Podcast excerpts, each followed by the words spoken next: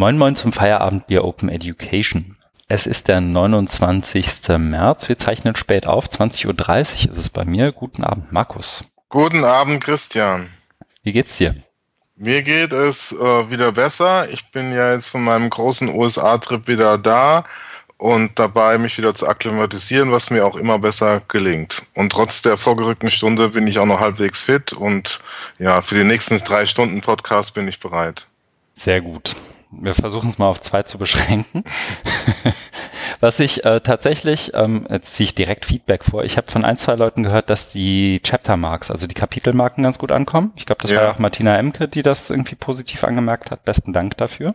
Ja. Ähm, die haben wir diesmal auch wieder dabei. Wer also überspringen möchte, jetzt schon, was wir trinken, was wir gemacht haben oder was wir gelesen haben, um nur zu hören, was wir tun werden, kann das jetzt schon tun. Aber ich würde sagen, wir machen einfach weiter, überspringen nichts und ich frage dich hiermit, was du trinkst. Ich trinke was ganz Langweiliges, das ist noch meinem äh, Zustand geschuldet. Mhm. Ich trinke äh, Brennnesseltee. Oha. Ich habe so ein bisschen Alkoholverbot verordnet bekommen für eine halbe Woche. Mhm. Äh, und ja, das ist noch nicht rum. Die ist noch nicht äh, rum. Genau, deswegen bin ich jetzt bei Brennnesseltee. Okay. Ich gleiche das aus, indem ich mir einen Gin Tonic gemacht habe äh, der Inspiration folgend von, ich glaube, Christina Rupprecht war es bei Twitter, ne? Ach, stimmt. Ja, da war ja was. Er hat doch Gin Tonic ja. gefordert. Schöne ah, Grüße. Ah, ja, es sehr gut. Ja. In ihren Ehren auch nicht irgendein Gin Tonic, sondern ich habe den Heidelberger Gin, den ich von meinem Bruder zu Weihnachten geschenkt bekommen habe. Oh. Und den äh, laut Internet dazu passenden Tonic noch im Kühlschrank gefunden. Oh. Ja. Nicht schlecht. Genau. Fangen wir an. Was hast du gemacht? Ich war zwei Wochen in den USA. Ähm, erst Arbeit, dann das Vergnügen. Mhm. Ich hatte ja das große Glück, eingeladen zu werden ähm, zu einem internationalen Netzwerk. Das heißt Ad ICT. Mhm. Und da geht es um Studierende mit Behinderung und die Rolle von Technologien, äh, um den, diesen Menschen Bildung zu erleichtern, beziehungsweise Bildung überhaupt erst zu ermöglichen. Mhm. Und das Ganze, ich bin ja in dem Thema gar nicht so drin, äh, aber so wie ich es jetzt ähm, mitbekommen habe, ist es dieses Netzwerk äh, besteht aus fünf Nationen, aus USA, Kanada, Deutschland, Israel und Großbritannien. Mhm. Und man trifft sich dann jeweils einmal in den Partnerländern und das Auftaktmeeting war jetzt in Seattle im schönen Bundesstaat, im regnerischen Bundesstaat Washington. Und da war das erste Treffen, wo es so um die Frage, welche Modelle und Frameworks gibt es denn für dieses Thema? Mhm. Und da gab es viel Input, aber auch viel Diskussion. Und was ich sehr gut fand, war, dass auch die Betroffenen, wenn man das so sagen kann, also dieses ja dieses eigentlich angeht, dass die auch dabei waren. Das heißt, mhm. waren blinde Menschen da mit Blindenhund, Taube, äh, die im Rollstuhl saßen und ähm, genau, die da ein, ein, eingeschränkt waren und es gab Gebärdendolmetscher drei Stück sogar, weil es ja auch mal ziemlich anstrengend ist, äh, die, die ganzen Sachen da zu, zu simultan zu dolmetschen. Die haben sich dann immer abge, abgewechselt, sodass so, ja, sie, die ganzen Beiträge, die gesagt wurden, wurden alle dann eben in Gebärdensprache gedolmetscht, übersetzt. Mhm. Cool. Ja. Und es war, also von der Gruppe war, war, war das sehr, sehr angenehm. Ich hatte mit dem Chatlag sehr zu kämpfen. Das ging ja direkt dann am nächsten Tag los. Ich bin abends angekommen und konnte die Nacht halt überhaupt nicht schlafen. Und da ging es halt gleich um neun los bis 15.30 und ja, das war schon, das war schon grenzwertig. Äh, ja, muss man sich halt noch irgendwie durch den Tag schleppen und mit Hilfe von Koffeintabletten und anderen Drogen geht es dann irgendwie. Nächster Tag war dann schon besser. Ja, und dann, dann war dieses, dann war dieses ähm, Treffen dann auch schon rum. Mhm. Und ich habe mir dann ja vorher überlegt, dass ich da noch ein bisschen Urlaub dranhänge und mir das dann auch den Flug so buchen lassen, dass ich hinfliege von Hamburg nach Seattle und zurück zu von San Francisco nach Hamburg. Und habe mir dann eben ein Auto geholt in Seattle und bin dann die, diesen berühmten Highway 101 runtergefahren bis San Francisco. Das ist cool, also, ne? Ja, ja, es war echt super. Also ähm, nicht ganz, also ich habe auf der Karte geguckt, der, der macht ja äh, so ein Schlenker noch nach noch noch weiter in den Nordwesten. Also Seattle ist ja schon fast im äußersten Nordwesten und ich wollte aber äh, gleich in den Süden. Das heißt, man musste dann eben so auf anderen Straßen und dann auf einmal triffst du dann auf den Highway und dann fährst du erst Richtung, was war das, Olympia mhm. und dann und dann geht's rüber an, dann kommt noch Aberdeen und dann ähm, geht's rüber an die Küste, genau. Und dann bin ich die Küste runtergefahren und dann ähm, mein erster Stopp war dann da direkt an der Grenze zwischen Washington und Oregon, in so einer kleinen Stadt, ähm, Astoria. Mhm. Ja, und dann habe ich mich dann weiter durchgearbeitet. In Oregon fand ich total toll. Also die Küste ist echt traumhaft. Es sieht aus wie in Schottland und also viel, viel Wald. Mhm. Hat, hat leider auch viel geregnet. Äh, ich habe da mal versucht anzuhalten. Also die, die, die, es gibt wirklich diese klassischen Küstenstraßen. Auf der einen Seite offene Pazifik, auf der anderen Seite eben so Hügel. Ja. Und da gibt's ja immer so, so Haltebuchten, ne, wo man dann an äh, Historical Marker oder wie sie das nennen, ja. äh, wo man dann anhalten kann. Da bin ich als auch beim Regen ausgestiegen und habe dann ein paar Bilder gemacht, weil ich es einfach beeindruckend fand.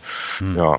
Und Unterkunft habe ich mir dann per Airbnb so zusammengebucht und ein, ein, ein tolles war auch auf einer Farm. Das war auch so ein Erlebnis. Das war nämlich ein bisschen weiter weg von der ähm, Küste. Da musste da erstmal ein ganzes Stück ähm, wieder ins Landesinnere fahren. Und dann wurde irgendwie, bin ich halt durch Wälder gefahren und der Weg wurde immer schlechter und wie halt so, wie es im Film ist, ne, also weil es Schotterpiste, dann hast du kein Signal mehr, keinen Empfang mehr gehabt. Dann dachte ich, mhm. okay, jetzt hier Blair Witch Project äh, Teil 3 oder so. Aber irgendwie, weil ich dachte, konntest du auch nirgends drehen und wenn ich jetzt hier irgendwie einzacke ne, mit, der, mit der Karre, dann gute Nacht. Ne? Aber irgendwie ähm, war es dann so, habe ich hinterher erfahren, dass es ein Shortcut war und ich dann wieder auf die normale Straße gekommen bin. Ah, okay. Ja. Und ja, dann, also wurde die Straße. Bist du mit Google Maps gefahren oder wie hast du Nee, ich hatte, ich hatte ein Navi. Ich okay. hatte mir, mir beim Verleih so ein Navi geben lassen ja. und ja, aber da war auch so, das haben die ganz, ganz gut beschrieben in der ähm, Beschreibung da bei Airbnb, dass das Signal nicht genau ist. Nämlich ja. das Navi sagt dir, du bist da und du guckst dich um, da ist halt nichts, ne? Du stehst irgendwo, ne? Und dann habe ich gedacht, okay, fahre ich halt, also weil vorher nichts kam, habe ich gedacht, okay, fahre ich halt ein Stück weiter. Die haben mir die Nummer gesagt und dann bin ich weitergefahren und dann kam auch tatsächlich nach, was weiß ich, einer halben Meile oder so, keine Ahnung, kam halt dieses, diese Nummer da und dann die Hausnummer und dann musste da noch ein Stück rein und da war ich ja. auf der Farm. Okay. Es wird von so von Pärchen betrieben, die sind so Mitte Mitte 30 oder Ende 30 würde ich mal sagen und machen da ihr eigenes Ding, ne? also so Organic, Organic und bauen alles selber an, ja. haben nur ein paar Ziegen und ja, haben auch äh, immer so Volunteers. Also als ich jetzt da mhm. war, gerade nicht, aber die kommen dann irgendwie die Woche später und haben da halt wirklich ganz viel zu tun. Ne? Der hat mir da so ein paar Sachen erzählt, wie sie, was sie da jetzt alles für Projects da jetzt machen. Mhm. Es war echt toll. Abends gab's dann, äh, haben sie mich zum Abendessen noch äh, eingeladen und da gab's halt auch selbstgemachtes. Morgens dann Frühstück gab's so richtig original Pharma-Frühstück, ne? Also so Bratkartoffeln und, und, und Ei Aha. und Speck. Ne? Ich habe dann auch noch mitgeholfen beim Essen zubereiten. Nee, das war echt super. Und die waren auch total nett. Und ich habe denen auch mal gesagt, hier macht weiter euer Ding, ich finde das super. Weil die haben gemeint, die waren vorher in Austin, Texas und in Los Angeles und das haben sie halt nicht mehr ausgehalten ja. und deswegen sind sie da jetzt. Ja. Und so scheint es ganz gut zu laufen, weil die über, über so Webseiten dann immer genügend Leute kriegen und jetzt auch gelernt haben, auf was man achten muss. Und das halt wichtig ist, dass die Leute mindestens irgendwie ein Vierteljahr, wenn nicht gar ein halbes Jahr bleiben, damit man da überhaupt mal reinkommt. Weil da ist schon wichtig, dass du selbstständig arbeitest und dann nicht dir alles erzählen oder ja, erzählen lassen musst. Und du brauchst halt eine Zeit, bis du da reinkommst. Ja, ja die Plattform Economy. Ja, ja, genau. Ja, ja, genau. Und dann bin ich, bin ich dann weiter äh, nach, nach Kalifornien und dann San Francisco. Da habe ich dann das Auto abgegeben und habe dann so ein bisschen Sightseeing, so das klassische Touri-Kram gemacht. Also war Alcatraz, Sausalito, ein bisschen da Bay, Bay Area bin ich auch rumgefahren. Hm. War so ein bisschen im Shopping waren, habe mir ein paar neue Klamotten gekauft und neue Schuhe. Und dann da habe ich noch so eine Stadtführung gemacht. Das war auch ganz nett. Im Museum war ich, auch sehr zu empfehlen. Hier äh, SF MoMA, also Museum mhm. of Modern Arts, war super. Auch gerade was so Digitalisierung betrifft, weil die dann eben auch so äh, iPods verleihen und auch eine App haben und kannst dann Touren machen, also kannst dir die einzelnen Dinger ganz stumpf nacheinander angucken, die einzelnen, das sind ja sieben Stockwerke, ne? das ist ja echt der Wahnsinn. Mhm. Aber diese Führungen waren richtig gut, weil sie haben ja eben so Themenschwerpunkte, so Wahrnehmung und was, was es mit uns macht. Und dann gehst du halt durch die verschiedenen Ausstellungen, sagst so, jetzt geh auf Ebene drei und geh in den, den Saal und das ist, das ist, also war wirklich total klasse. Mhm. Da habe ich, da habe ich bestimmt zwei, drei Stunden nur diese Führung gemacht und ja, weil, weil, weil das wirklich großartig war. Ja. Ich weiß noch, als ich letztes Jahr ähm, dann ja auch nach der DML in San Francisco, San Jose Freunde besucht habe, mhm. ähm, waren wir auch an einem Tag, weil es geregnet hat, im San Jose Tech Museum. Mhm. mhm. Und das war, habe ich da auch noch irgendwie, da auch noch halbwegs gute in Erinnerung, was mir nicht ganz ähnlich sieht, wenn es um Museum geht. Mhm. Ähm, dass da auch relativ viel interaktiv war. Da waren auch so, so richtige Maker-Spaces für irgendwelche, mhm. für, für die äh, jungen Besucher und ähm, es gab auch viel zum selber ausprobieren. Also irgendwie alles mhm. von Gerüche testen und irgendwie olfaktorisch und irgendwie haptisch irgendwas ausprobieren bis zu ähm, tatsächlich so 3D-Tische, ähm, irgendwelche Anatomie-Vorstellungen mhm. und sonst was mhm. zu machen. Ähm, Habe ich so tatsächlich in Deutschland nicht mitgekriegt, dass es das hier so gibt, museumsmäßig. Aber es tut ja. sich da ja auch einiges.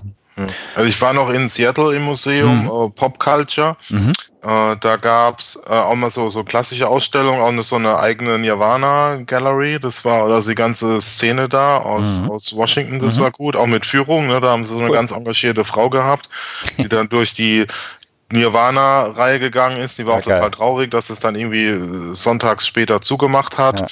Und dann haben sie halt da die Gitarre, die erste Gitarre, die Kurt Cobain zerschlagen hat und das T-Shirt, das er bei Smells Like Teen Spirit anhatte und, und so Zeug. Ja. Aber die hatten auch dieses so Maker-mäßig, weil die hatten ganz viele Instrumente, wo du selber ausprobieren konntest. Ne? Also ein Drum-Set, mhm. wo du spielen konntest und es war äh, auch alles so unterstützt mit, mit, mit eben äh, visuell. Also sie haben dann so eine Anleitung gehabt, jetzt schlag mal hier drauf, dann hat es da geleuchtet und dann haben sie, dass du so mal so ein Viervierteltakt mhm. spielen kannst das war, das war schon richtig gut. Und eine Gitarre, also Gitarren haben sie aufgebaut, Bass und so, wo sie dann auch immer, also eine richtige Gitarre, aber fest montiert. Und dann konntest du da die Griffe üben und das hast du natürlich auf dem Monitor gesehen, wo du greifen musst und so. Mhm. Und dann hat es auf dem Instrument nochmal geleuchtet, wo du jetzt, wo du jetzt greifen musst, ne?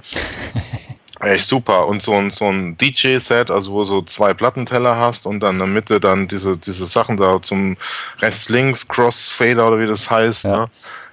Äh, echt, also es war, war großartig. Cool. Ja. Das klingt doch gut. Und jetzt ja. lässt die akademische Karriere sein und wirst Grunge-Star. Ja, genau. Nee, das war, ja, kann, man, kann, ich, kann ich mir vorstellen, ja. Vielleicht nur kurz eingehakt zu dem ja. Ad, Ad ICT-Ding. Ich habe auf der Webseite ja. gesehen, es gibt ein paar Veröffentlichungen. Ich glaube, das sind aber einfach die von den einzelnen Beteiligten. Ja. Gibt es irgendwo eine Dokumentation davon? Weißt du das?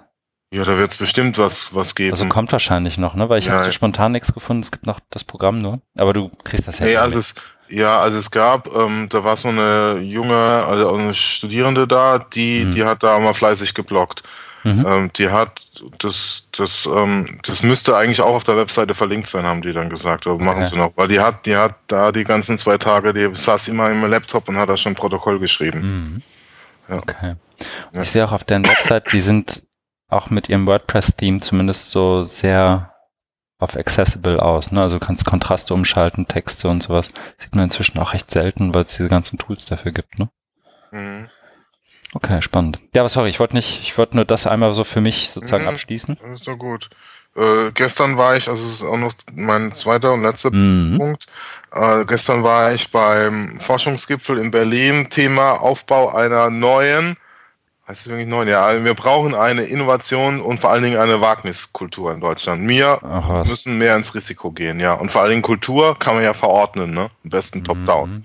Du gibst einen Schalter, da steht drauf Kultur an und aus und dann legst du den um auf Kultur an und dann hast du jetzt die Innovationskultur. Das ist geil. Das hat bestimmt Peter Altmaier gesagt, oder? Ich bin hier gerade auf der Webseite und sehe den auf mehreren Bildern. Auch sehr. Nee, der hat vom Saarland erzählt und was es für tolle Schwenker da gab. Ne? Das war. Mhm. Nee, der war, der war ganz witzig. Also der, der hat sich selber auch nicht so ernst genommen, das fand ich gut. Mhm. Ähm, ja, aber sonst war das ziemlich, äh, ziemlich oberflächlich und ziemlich Hype, äh, Hype-mäßig. Also das Beste war dann, dass da der ähm, Martin heißt er, glaube ich, wie, wie, Vinada, Viranda, ich mein, also so ein ah, ja. Bildungsjournalist. Ja. Und äh, Peter Viada, glaube ich, oder? Viada, ja und der auch sehr umtriebig ist und auch einen guten mhm. Blog hat. Und mhm. Peter Strohschneider, der Chef von der Deutschen Forschungsgemeinschaft, die mhm. saßen dann irgendwann mal am Panel und haben das mal so richtig auseinandergenommen. Man gemeint, Leute, das mit eurer disruptiven Innovation ist Käse.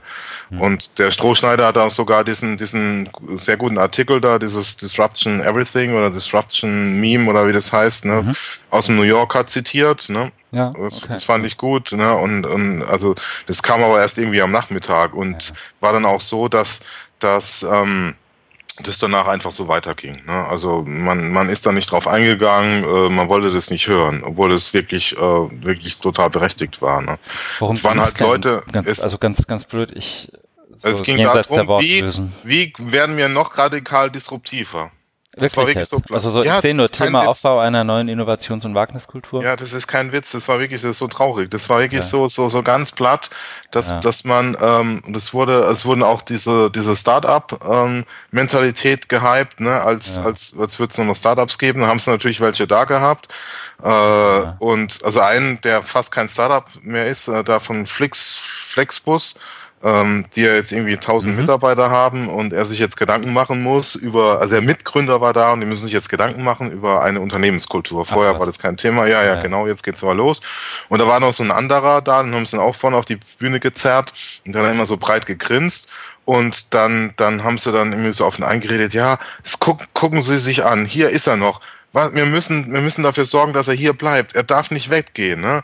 Und er dann so, ja, ich will ja da bleiben und so. Das war wie im, wie im Zoo, ne? Wo du da irgendwie so ein exotisches Tier davor führst ne? und jeder kann, kann den mal sehen. Ja, so kann man zwischen die Rippen pieken wie bei uns. Das war halt so ein, so ein Klischee, genau, so ein Klischee-Startup-Mensch, ne? So Mitte, Ende 20 und immer am, am Grinsen und sich freuen und ja, also es hat irgendwie, also es war schon gut besetzt, da waren gute Leute da, auch von hochkarätig Politik, keine Frage, aber die ganze Diskussion war ziemlich oberflächlich und wurde, wurde auch nicht ähm, zu, zusammengeführt, die verschiedenen Positionen. Also Moderation war auch gut, war auch professionelle Moderatoren. Also die, gerade die zweite, das war diese Christina zu Mühlen. Die hat mal so gewirkt, als wäre sie auf Droge, aber die hat es schon gut gemacht. Das kann ja auch gut sein, genau. Ja, ja, die moderiert ja irgendwie auch Tagesschau und irgendwie so, so ein Nano-Magazin. Aber das war halt so Günther ja auch mäßig, ne? Die haben da zehn Leute da sitzen, so einem riesen Stuhlkreis, das hieß dann irgendwie Inner Circle. Und außenrum saßen dann irgendwie drei oder, oder 400 geladene Leute, die aber während der ganzen Veranstaltung von 10 bis 16 Uhr kein einziges Mal den Mund aufmachen durften. Mhm. Also es gab kein Fishbowl oder irgendwie, ähm, dass, dass man mal ein Mikro äh, verteilt oder ein Mikro hinstellt, wo man was sagen kann. Und da gibt's ja auch dieses neumodische Twitter, heißt es, glaube ich, wo man irgendwie was schreiben kann da haben sie irgendwann mal für, ich glaube, für drei Minuten haben sie dann so ein, so ein Bild dahin gebeamt, wo man dann diese, diese Tweets oder wie das Ding da heißt, da, da aufzeigt. Ne? Also das war echt traurig, ne? Weil, weil mich, die haben, die haben mich ja auch eingeladen vom Stifterverband und dann so, mhm. so gesagt, ja, es wäre ganz toll, wenn ich komme. Da habe ich mich natürlich gefreut, mhm. aber da hätte ich mir schon ein bisschen mehr Interaktion und Partizip Partizipation ja. gewünscht. Ne? Und da wird der, da wird der Hashtag dann äh, groß promotet, aber kein Mensch guckt irgendjemand, irgendjemand dahin und greift auch nur einen einzigen Tweet auf. Okay. Ja, also das ist komplett, Ali, komplett Alibi, ne? Ich gucke gerade auf den Bildern, das war im Allianzforum, ne? Das heißt, ja. wie viele waren da? So ja, 400, 400 oder so. 400, ne? ja. Das war, das war schon, das ist, wie man es vom HFD kennt, ist immer mhm. extrem voll. Gerade im Eingangsbereich ist es mhm. immer ziemlich blöd. Wenn da, wenn sie da Getränke aufbauen, da kommst du eigentlich kaum durch, weil da hinten ist dann gleich wieder die Treppe, ne, wo mhm. es in den unteren Bereich geht, dann, ja. Und die haben es aber ein bisschen anders da bestuhlt. Die haben in der Mitte eben diese, diesen Inner Circle gehabt. Ja, das ich dann gerade. so First Class mhm. mäßig sitzen und dann draußen rum waren dann, war dann die Holzklasse mit, aber immer noch ganz hochkarätigen und sind ja nur die Vordenker und die Visionären da. Aber die durften halt kein einziges Mal den Mund aufmachen. Also jedenfalls nicht bis 16 Uhr, als ich gegangen bin. Ja, ja, ja genau. Ja. Okay. Und also da, da hätte man wirklich mehr machen müssen. Es waren wirklich äh, gute Leute. Das ist äh, hätte man hätte man ganz noch viel mehr irgendwie rausholen können. Aber hätte man ein anderes, sag ich mal, so, eine Art mhm. Barcamp, auch wenn das vielleicht jetzt ein böses Wort ist für die, aber mal sowas machen können und nicht. Es gab halt drei drei Panels, jeweils a zwei Stunden. Und da war immer so sogenannte Keynotes, wo sie also zwei aus diesem Inner Circle nochmal auf so eine Bühne ge gezogen haben. Die durften dann zehn Minuten was erzählen. Und dann ging es in die Diskussion und die ging dann irgendwie, irgendwie ja, anderthalb Stunden und dann waren irgendwie zwei Stunden rum. Und das Ganze dreimal. Okay. Ja. Weil normalerweise sind so Veranstaltungen ja auch nicht dazu da, dass man irgendwie mitgestaltet, sondern dann halt so ein Netzwerk drumrum, ne? Ja. Das ist aber dann auch irgendwie Wobei ja, ich sehe, die Mittagspausenpause war schon auch Netzwerklänge mit gut einer ja, Stunde, ja. ne? Ja, ja, okay. die war schon lang. Ja, ja. ja. Na gut. Hm. Okay. Ich war da, aber ja, das war auch schon alles. Nee, mein Highlight war, ich habe Tim Pritloff ähm, kenn persönlich kennengelernt. Ich bin ja ein großer Fan von Tim Pritloffs Podcast. Ja. Und weil ich finde, macht er wirklich sehr gut. Und der stand auf einmal auch da, weil er macht ja auch diesen äh, Podcast Forschergeist, mhm. der auch vom Stifterverband ähm, gesponsert wird, mhm. unterstützt wird. Und ja, dann habe ich ihn einfach so angesprochen und dann haben wir so ganz nett geplaudert. Das war so mein, weil er eben auch so eher alternativ, also im Vergleich zu den anderen grauen Herren alternativ gekleidet war. Ne? Also hatte schon ein Hemd an, aber sonst, sonst, sonst war er sehr locker. Ne? Und das, das hat dann irgendwie schon gut getan, ne? mal so einzusehen. Wie war die Frauen-Männer-Quote? Äh, ja, also es waren, waren schon, die haben versucht da auch bei den Panels drauf ja. das halbe halbe und so, aber sonst war eher männerlastig und vor allen Dingen halt viel ältere Männer, ne? also so wirklich so ganz präsig alt Altherrenveranstaltungen ne? und mit der mit dem entsprechenden Habitus. Ne? Äh, wir verordnen jetzt uns alle Innovation und zwar noch radikaler. Ne? Das, muss, das muss jetzt noch, noch schneller. Also wir wissen ja alle, ne, in den letzten Jahren ist ja viel passiert und was jetzt noch passieren wird, es geht noch viel schneller. Das heißt, wir müssen noch, noch viel schneller werden. Und ich denke mal, Leute, kommt einfach mal runter. Ne? Den Stress macht ihr euch doch selber. Das ist ja wie beim Weihnachtsshopping. Ne? Oh Gott, oh Gott, Weihnachtsshopping. Oh, ich muss wieder, oh, ich muss hier alles kaufen und so. Und das, das ist immer nur selbstgemachter Stress. Genau, das sagen aber auch immer nur die Leute, die den Braten nicht selber machen müssen. Ne? Ja. Oder in drei Jahren in Rente gehen. Ja, ja. Okay. Ja gut, Forschungsgipfel. Ja. Wenn man einen kleinen Bericht von drin. Was haben wir sonst noch von dir? War es das schon? Nur ja. USA-Forschungsgipfel und das? Das reicht doch. äh, ja, nee, ich war mal froh, ein bisschen, bisschen, bisschen Urlaub zu haben und, und ja. Ich mach doch Spaß. Das ist ein bisschen was hinter dir. Cool. Was hast du so gemacht, Christian? Danke, äh, Markus, äh, also, der Nachfrage. Äh, ich ja, habe. Christian, du bist ja jetzt dran. Sag doch mal, was du getrieben hast. Ich habe ähm, eigentlich, also ich muss ehrlich sagen, ich habe ja jetzt auch, bin in der zweiten Woche Urlaub an der Leuphana. Insofern habe ich da eigentlich gar nichts gemacht. Aber ich habe in der Zeit ein paar andere Sachen gemacht. Und zwar wurde ich spontan gefragt, ob ich nochmal Peer Review machen möchte. Das hatte ich, glaube ich, in ein, zwei, drei Folgen ja. vorher mal erzählt, dass ich ja. mein erstes Mal Peer Review hinter mir hatte und ganz stolz war. Ja. Das musste ich jetzt nochmal machen. Äh, beziehungsweise ich habe es leichtfertig zugesagt. Und es ging diesmal um eine Ethnographie, beziehungsweise um die Autoethnographie und den Bericht darüber in einem Blog. Und pff, ich muss ehrlich sagen, dass das nicht so ganz mein Ding ist. Mhm. Ähm, aber ich habe mich irgendwie durchgebissen und das peer-reviewed. Mhm. Auch meine Einschätzung gegeben, ob das in das Journal passt und so und hatte ehrlich gesagt nicht viel Ahnung, was ich da mache, aber ich habe es mal versucht. Mhm. Ähm, das war aber zumindest mal ganz lehrreich. Ich habe, glaube ich, ein, zwei Sachen habe ich dabei schon aufgeschnappt. Dann habe ich parallel dazu mit Kate Green zusammen ein bisschen an unserer Webseite für den Workshop an der, bei der OER 17 gebastelt. Mhm. Unter towards-openness.org inzwischen auch zu finden noch mit einem wahnsinnig Standard WordPress-Theme, einfach einer Wortmarke als in Anführungszeichen Logo und so weiter. Aber wir haben jetzt uns überlegt, dass wir zu diesem Towards Openness Gedanken, den wir da so haben, jetzt auch mal eine Webseite bauen, damit Leute zumindest wissen, wozu sie uns Feedback geben müssen, damit man versteht, was wir da wollen. Da bist du ja auch Teil von. Insofern, wer das jetzt hört, gerne auf die Seite Feedback geben, ob das halbwegs einsehbar und verständlich ist.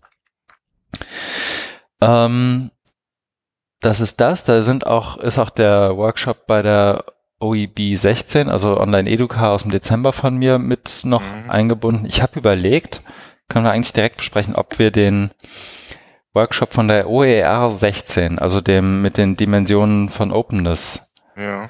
ähm, auch schon da verorten wollen, weil der ja zumindest so, so ein Vorläufer dieser Towards Openness, zumindest bei mir persönlich irgendwie ein Vorläufer dieser Towards Openness Geschichte war.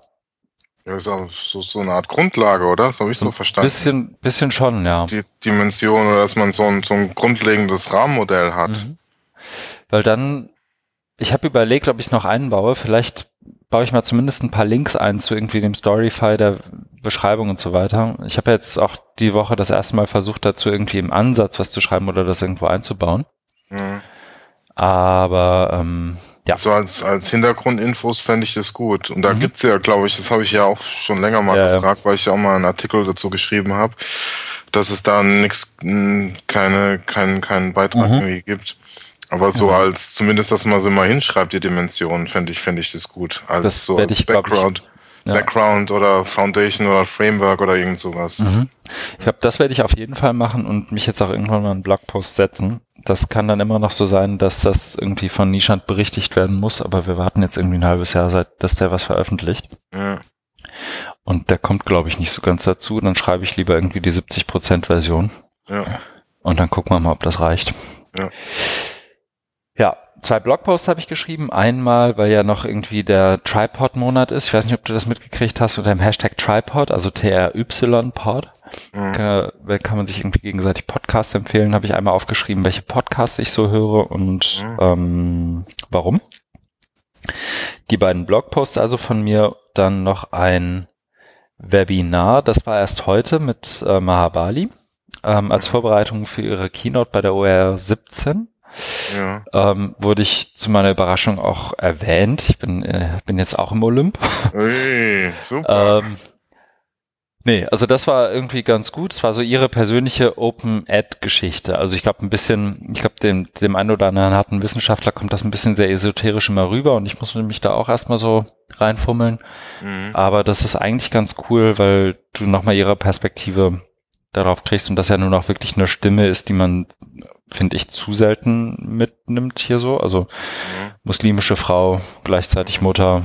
Mhm. In Open Ad gibt es sonst nicht so viele, mhm. die man, glaube ich, so, so wahrnimmt, umso besser, dass sie Keynote ist. Das wird, glaube ich, cool.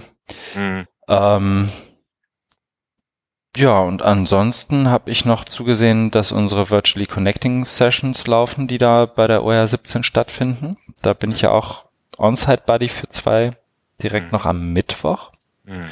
Und off Topic, ich habe eine Führung durch die Hamburger Unterwelten mitgemacht am Sonntag. Sehr gut. Ich weiß nicht, ob du es wusstest, aber direkt neben dem Bahnhof ist ein ehemaliger Atomschutzbunker. Okay. Für, ich glaube, irgendwas um die 3000 Leute. 2700 Leute, die er fassen soll. Und das war tatsächlich wahnsinnig beklemmend, äh, sich das irgendwie, mal gucken, ob ich noch einen Link finde dazu. Ähm,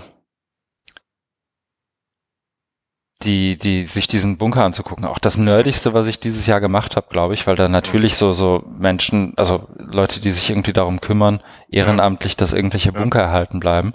Da musst du schon. Das ist so ein Verein, oder? Ja, ja, das ist der Hamburger Unterwelten e.V. Ja, ja. In Berlin habe ich es auch mal gemacht, ja. die Führung. Die sind auch da verbunden miteinander. Organisieren die das und das war auch, fand ich auch gut. Also war wahnsinnig spannend, sich das anzugucken. Aber natürlich auch, also ich musste ihm dann irgendwie im Nachhinein auch in einer Sache recht geben, so das ist alles damals zumindest so ausgelegt gewesen, dass ähm, auch wenn irgendwie geschätzt wurde, dass du nach einem atomaren Erstschlag, äh, keine Ahnung, in Lüneburg noch vier Wochen im Bunker bleiben musst, damit du hinterher nicht an der Strahlenkrankheit stirbst. Mhm, mhm. Äh, das Ganze war für zwei Wochen ausgelegt. Die Leute haben irgendwie, das ist ein Dreischichtsystem, da hast du mal zwei Schichten sitzen, eine Schicht schlafen, also acht Stunden mhm. jeweils und mhm. jedes Bett ist auch immer belegt und so. Mhm. Und ähm, das ist schon beängstigend und hm. beklemmend mhm. gewesen, muss ich hm. tatsächlich mhm. zugeben. Also mhm. dann lieber, wie hat's der eine Nerd gesagt, dann lieber auf das helle Licht warten und Shampoos an der Alster trinken. äh, und dem würde ich uneingeschränkt zustimmen, glaube ich. Also die lebensverlängernde Maßnahme muss dann nicht sein. Mhm. Ja. Ja, das war's bei mir. Ja, doch gut. Ähm, Feedback. Ich habe hab keins. Feedback. Ich, ich überlege gerade. Bekommen. Mhm. Ich überlege gerade, ich glaube, bei Twitter waren ein paar Sachen. Also zumindest hat Martina Emke ein, zwei Sachen vorgeschlagen, unter anderem ja. das, das Buch, zu dem wir auch später noch kommen. Ja. Ähm, nämlich The Philosophy and Practices that are Revolutionizing Education and Science von Rajiv S. Jangiani und Robert Biswas Diener, wahrscheinlich beide wahnsinnig schlecht ausgesprochen. Ähm, aber ansonsten hatten wir, glaube ich, mhm. kein Feedback. Mhm. Nee, sieht nicht so aus. Ich habe auch gerade nochmal nach dem Hashtag geguckt, da ist nix.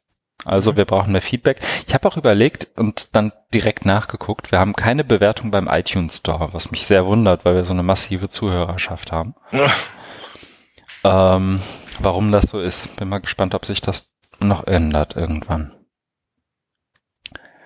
Aber das gibt uns die Möglichkeit, direkt weiterzumachen und zu gucken, was wir so gelesen haben.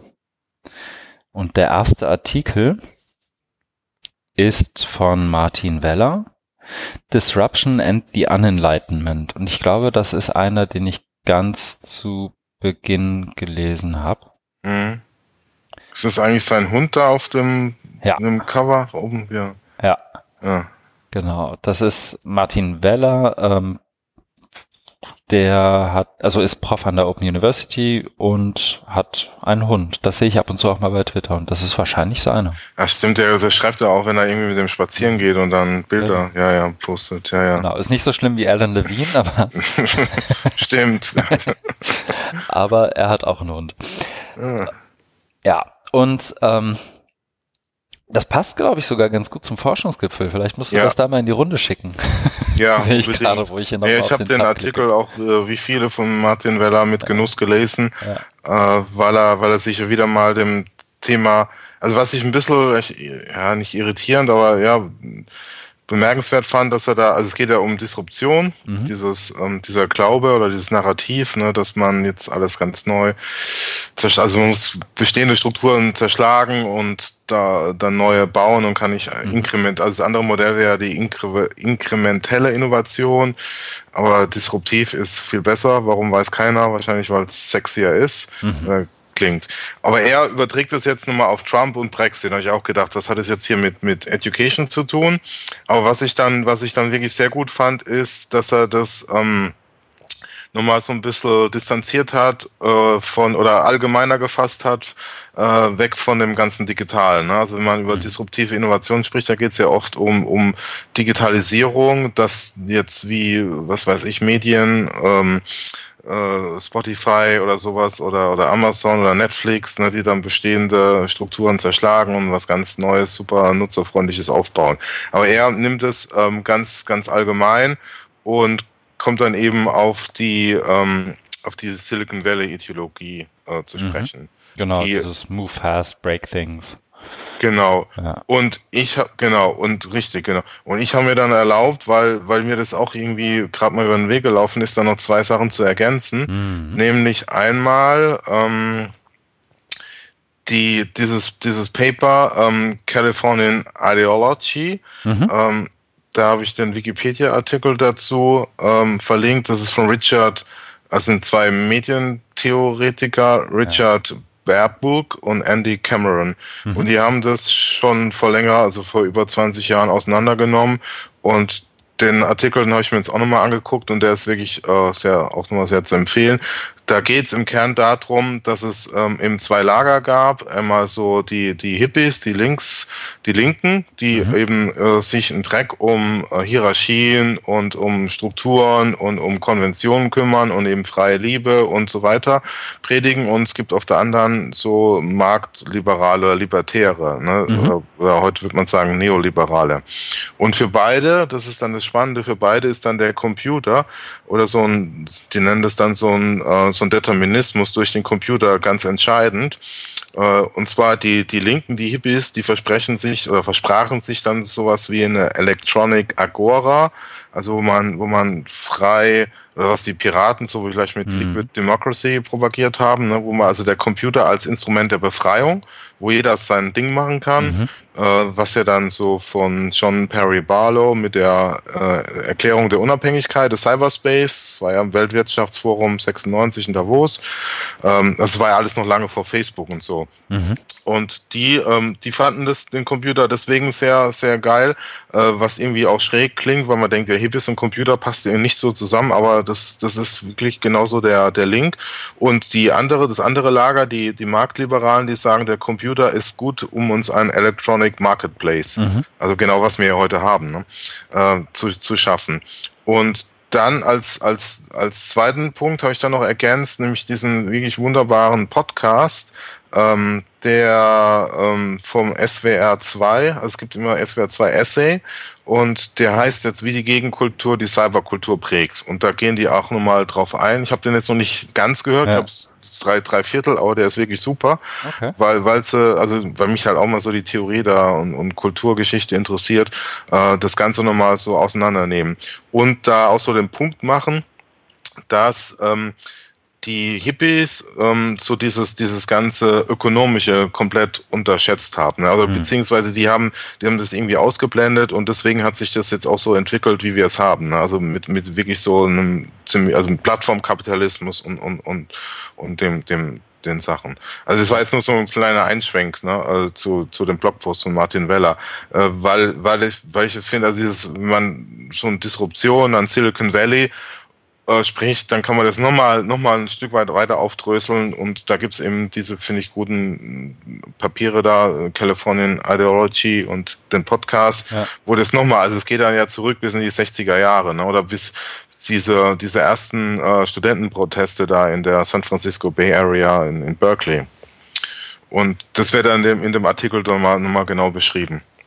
Und das finde ich, und das ist nämlich genau auch mein Problem, was ich mit dem Ganzen habe und was auch bei der bei dem Forschungsgipfel wieder sehr ähm, deutlich wurde. Es gibt überhaupt kein historisches Bewusstsein. Das ist komplett ahistorisch. Das heißt, kein Mensch guckt da mal irgendwie sich mal zurück oder macht sowas wie wie so eine wie so eine Archäologie, ne? also jetzt mit Foucault gesprochen äh, und guckt sich mal an, wie das wie das ganze Zeug da überhaupt ähm, entstanden ist. Oder, ne?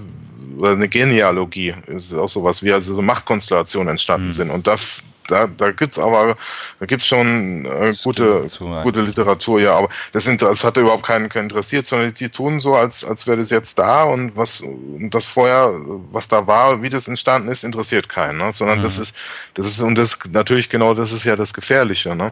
Wenn du das jetzt so als, als Religion predigst, äh, gar nicht guckst, ja. was das ist. Also der, der Strohschneider, ähm, also der, genau, der von, von, von DFG, der hat es nämlich auch mal genau das den Punkt gebracht, hat gesagt, das ist alles emergent und kontingent. Das heißt, es ist einfach jetzt mal irgendwie entstanden durch bestimmte äh, Machtkonstellationen und kontingent, das heißt einfach, es ist, könnte auch alles ganz anders sein. Ja. Und man nimmt es aber so, als wäre das ein Stein gemeißelt und ähm, da kann man nicht mehr dran rütteln. Und das verhindert natürlich jeg jegliche Kritik, ne, indem du das so als, als Monolith, als Block hast und sagst so, unser Mantra, unsere Religion ist jetzt die disruptive Innovation, dann wird jede, also wird die Kritik natürlich erschwert dadurch. Hm. Das ist ja auch letztendlich, also einmal Martin Wellers Punkt noch, also er deutet das, glaube ich, zumindest an, der Post ist zu kurz, um das so zu machen. Ähm, ich habe mich gerade erinnert gefühlt an äh, Morozov und sozusagen mhm. seine Kritik am Internetzentrismus mhm. oder Internetcentrism, mhm. den er ja auch, das fände ich ganz spannend, weil er eigentlich, wie soll ich sagen, einerseits inhaltlich auf einer Linie ist mit ähm, na, Creative Commons Lawrence Lessig, ja. ähm, aber gleichzeitig lässig auch vorwirft, eben diesen Internetzentrismus zu befeuern und ja. zu sagen, das ist jetzt das, worum es dreht und wir dürfen das Netz nicht kaputt machen, weil es ja so ist, wie es ist. Ja. Ähm, und damit einhergehend setzt man praktisch voraus, dass das, was man da vor sich hat, auch perfekt ist, was es ja nicht ja. ist. Ja. So, und das, das geht, glaube ich, auch so ein Stück weit in die Richtung. Zumindest äh, scheint das für mich irgendwie eine Parallele noch zu geben. Ne? Mhm. Ja, ja, auf jeden Fall. Also da gibt's schon äh, die, die Morozov-Bücher, die kann man da auch gut dazu lesen. Aber man muss es, man muss es einfach mal lesen und, und sich ja, damit auseinandersetzen ne? und, genau. und Kritik äußern. Ne? Und, und beim Forschungsgipfel war, war, war leider nur wie, mhm. Vian, wie, Vian, Vianda, Viada und Strohschneider, ne? Mhm. Die, die, die, die genau da, da reingehauen haben, aber es hat sonst keinen interessiert. Ja, ja, schade. Ja. Na gut. ich setze das als Randbemerkung hiermit eine Kapitelmarke. Ich werde das heute mal machen. Unser Aufzeichnungstool gibt das im Moment ja noch nicht her, dass das irgendwie alles automatisch und hübsch ist. Deswegen mache ich mir mal die Arbeit, setze aber für jeden einzelnen Artikel eine Kapitelmarke. Mhm. Und sollte uns jemand zuhören und das irgendwie gut oder schlecht finden, möge er oder sie sich bei uns melden.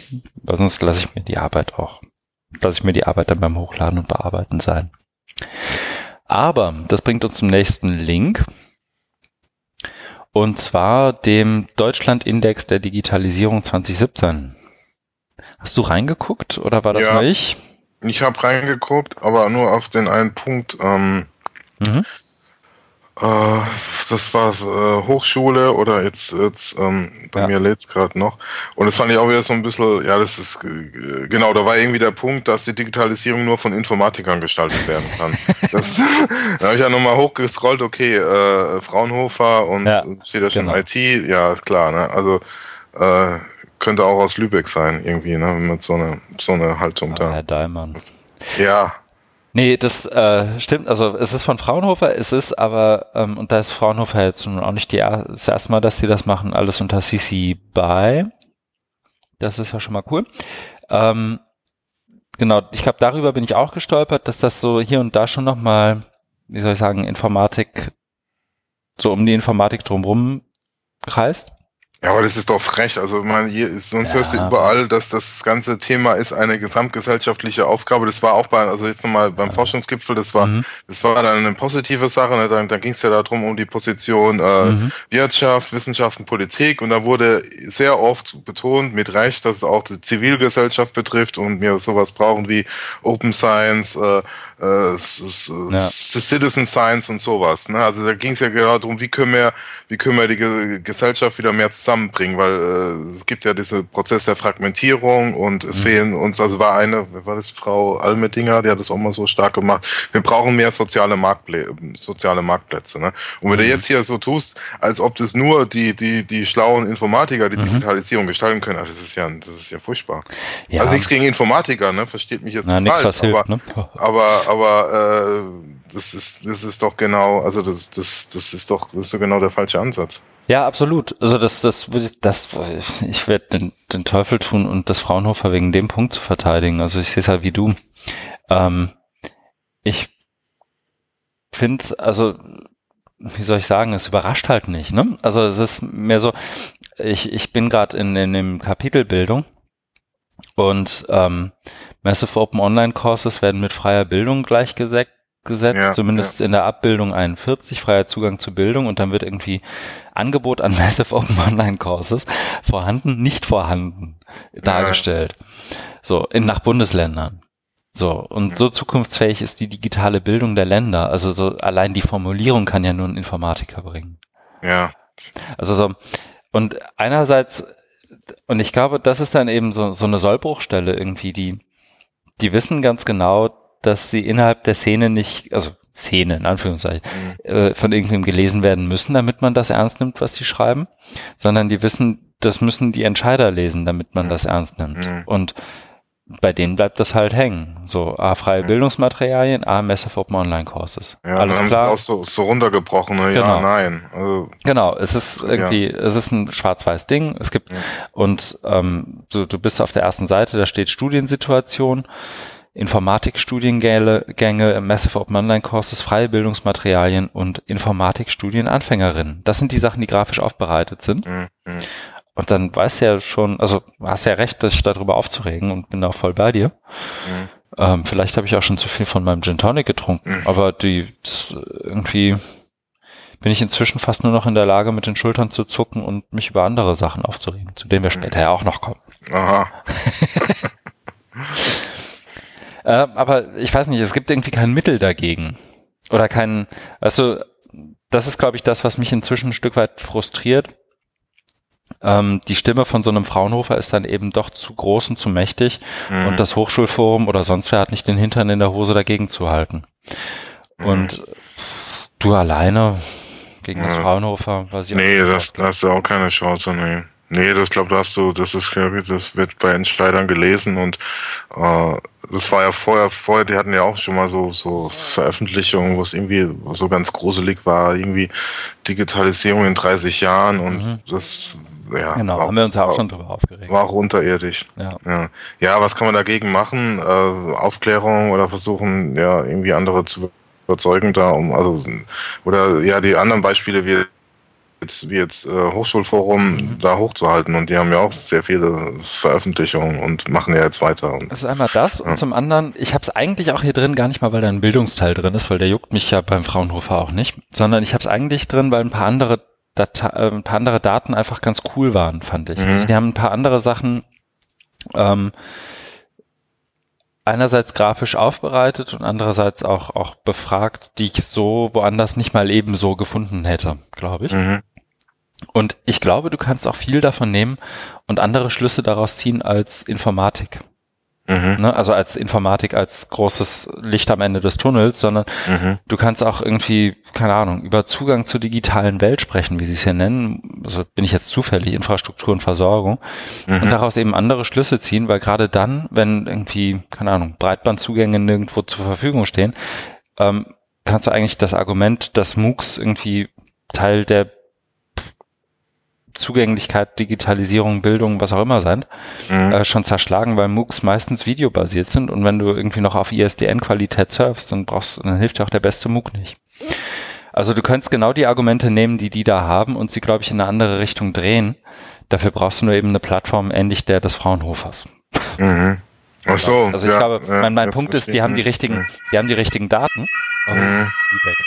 mhm. Ähm, die haben die richtigen Daten, die ziehen nur die falschen Schlüsse daraus für zum Beispiel den Bildungsteil. Ja, ja, ja, genau, genau. Ja, ja, ähm, und das wäre vielleicht mein Hebel. Und das kannst du, glaube ich, aber nur machen, wenn du es schaffst, mal mit dem Typen, der die, oder genau. denen, die diese Studie ja. gemacht haben, mal auf ein Podium zu kommen und zu sagen, aber ich habe ja auf Seite 17 gelesen, es hat ja niemand Breitbandzugang. Warum sind denn jetzt MOOCs so wichtig? Ja. Also, total blödes Beispiel und an den Haaren herbeigezogen. Aber ich glaube, so kriegt man ihn. Ja, ich verstehe, was du meinst. Das ist, glaube ich, wirklich ein guter Punkt. Also es geht darum, die müssen, müssen mit denen irgendwie ins Gespräch kommen und äh, ja, das, und auf die, auf die äh, Unzulänglichkeit oder auf die Einseitigkeit da ihrer Argumente, auf die, genau. weil die Schlüsse, die sind ja, die sind ja einseitig. Genau, da die, die ist gut und dass es auch eine alternativen Sichtweisen gibt, dann auch zu zeigen, hier, da wird ja auch drüber diskutiert und aber ganz anders da und vielleicht könnt ihr euch das mal angucken und äh, eure Meinung überdenken, irgendwie sowas. Ja, ganz, ganz platt gesagt. Genau, aber ich bin pessimistisch genug, um zu glauben, dass das, was da drin steht, irgendwie ja dann auch irgendwie noch eine andere Motivation hat, sprich, dass du die nicht mal ebenso überzeugst. Aber dass du das dann zumindest vielleicht so deutlich machen kannst, dass diejenigen, die es adressiert, sich nochmal Gedanken drüber machen, ob das denn jetzt die richtigen Schlüsse sind. Ja, genau. Also, dass man, wie du auch sagst, ein Podium bringt und sagt, ähm, also hier ist die Position und da gibt's noch andere und dass man eben dann auf, auf die Vernunft der Menschheit vertraut, sich dann die richtigen Schlüsse draus zu ziehen. Genau. Nach dem letzten Jahr ist auf die Vernunft der Menschheit zu vertrauen bestimmt ein guter Punkt. ja, das, der Glaube ist noch da. Also es war ja Sehr beim. Forschungsgipfel war auch jemand von der Süddeutschen mhm. und der hat auch gemeint, die Hoffnung ist noch da. Also sie mhm. haben jetzt noch keine Angst und so, dass es bei uns amerikanische Zustände gibt, sondern dass, dass es irgendwie noch alles gut wird. Okay. Ja. ja, dann sehen wir mal zu.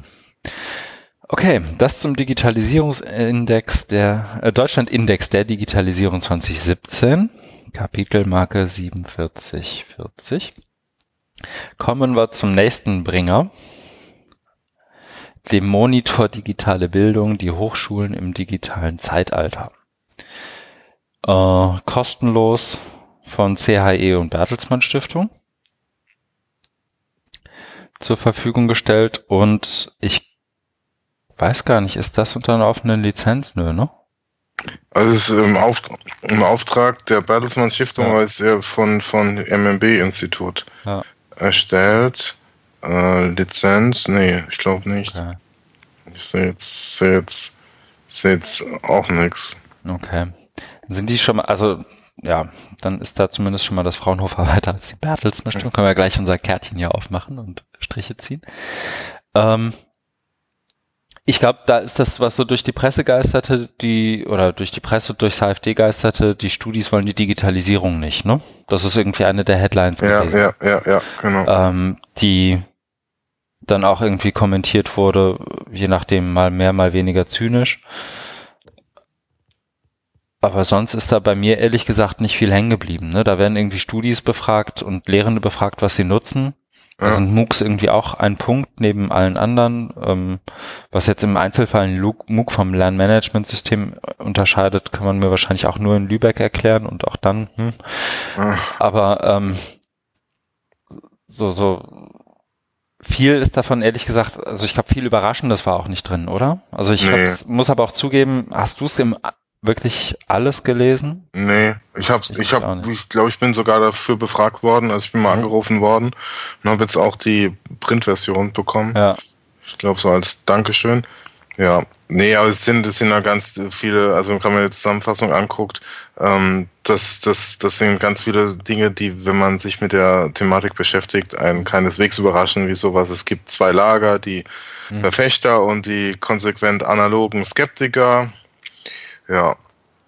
Äh, dann, dann, also jetzt, dieses auch mit diesen didaktischen Potenzialen bleiben trotz guter Infrastruktur oft genutzt und das ist auch, oh, ja, kriege ich irgendwie Frechreiz. Dass man dafür noch Leute interviewen muss, ist halt schade, ne? Ja, aber ich was was ja, das ist auch wieder so so so wie mit disruptiver Innovation, also didaktische Potenziale auch so ein komplett unhinterfragter, unkritisierter, unaufgedröselter Begriff. Hm. Das wird einfach so oben hingehängt, ne, schwebt über allem und wir müssen jetzt, die Digitalisierung bringt uns neue didaktische Potenziale und die müssen wir jetzt ausschöpfen. Das ist natürlich wieder so sehr ökonomisch gedacht, aber ne, also das, mhm. also das ist eine und oder dass man es immer so so ein bisschen offen lässt und versucht auszu, auszuprobieren, zu, zu explorieren und so wird es ja so gesetzt. Ne? Da gibt's halt die Potenziale und die werden, die werden dann nicht genetzt. Und wenn du dann fragst, was sind das denn, dann kommen ja meistens nur irgendwie MOOCs oder Inverted Classroom. Mehr, mehr kennt genau. man ja nicht. Und das wird ja nicht, und das sind ja auch wahnsinnige Potenziale, die da drin stecken. Ja, also nichts gegen die Formate, aber das, das ist, es steht halt irgendwie im Widerspruch, aber das ist halt, es geht halt schon in Richtung Ideologie, mhm. wie bei disruptiver Innovation. Und äh, bei der Zusammenfassung der letzte Punkt, da beim Umgang mit offenen Lehrmaterialien, OER herrscht unter den mhm. Lehrenden Zurückhaltung. Ja, also ich habe da schon, wann waren das? 2010 habe ich mal so eine mhm. Delphi-Studie gemacht. Ja, da kam glaube ich auch das gleiche raus und da hat sich, da hat sich jetzt auch nichts mehr, auch nichts mehr geändert. Ne? Also das ist jetzt, das ist jetzt auch auch nichts, nichts weltbewegend mhm. Neues. Aber es soll wohl nur so eine aktuelle Bestandsaufnahme sein, ein Monitor, ne, ein, ein, ja, wo man, wo man mal guckt, wo der, wo der Ausschlag der Pegel hingeht. Ja. Ich wundere mich, also tatsächlich, so was, was mich wirklich wundert, also das muss ich, ist eine, auch eine ernst gemeinte Frage ohne jede Ironie. Die wollen ja alle irgendwie, also Potenziale heben von digital und so, ne? Ja.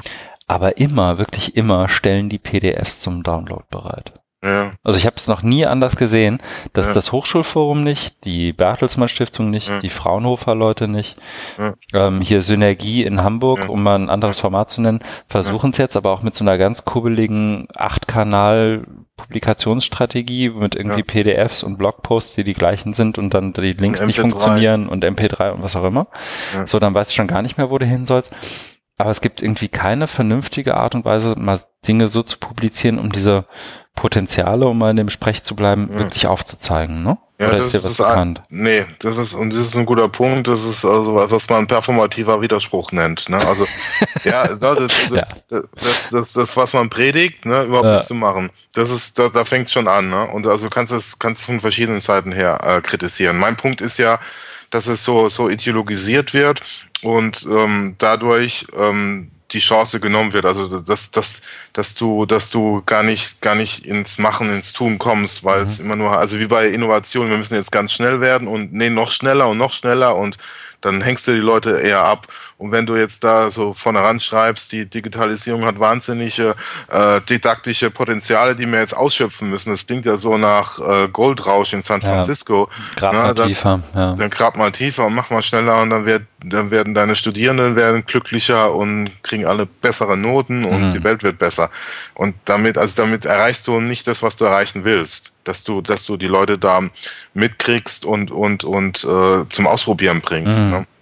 Und, na, und dann der andere Punkt, den du machst, der ist genauso gut, wo man sagt eben, äh, fang doch erstmal an, dass du mit Leben zu versehen, was ihr predigt. Also bietet mal äh, innovative Formate des, des, des, des Publizierens oder des Konsumierens an. Ja, weil es ja jetzt auch vorbei ist mit Worthülsen. Ne? Also das HFD gibt's lange ja. genug, das CHE gibt's noch länger, die Bertelsmann Stiftung, hm, hm, hm, ich habe ich habe heute oder gestern ich weiß gar nicht mehr, wo es war, Financial Times, oder Martin Lindner hat's getweetet.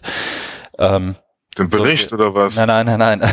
Den, den, Jahresbericht. Den, den Geschäftsbereich, ja. äh, Geschäftsbereich Bertelsmann ja, ja. soll bis 2020 auf eine Milliarde, hm. glaube ich. Ich müsste mal nachgucken.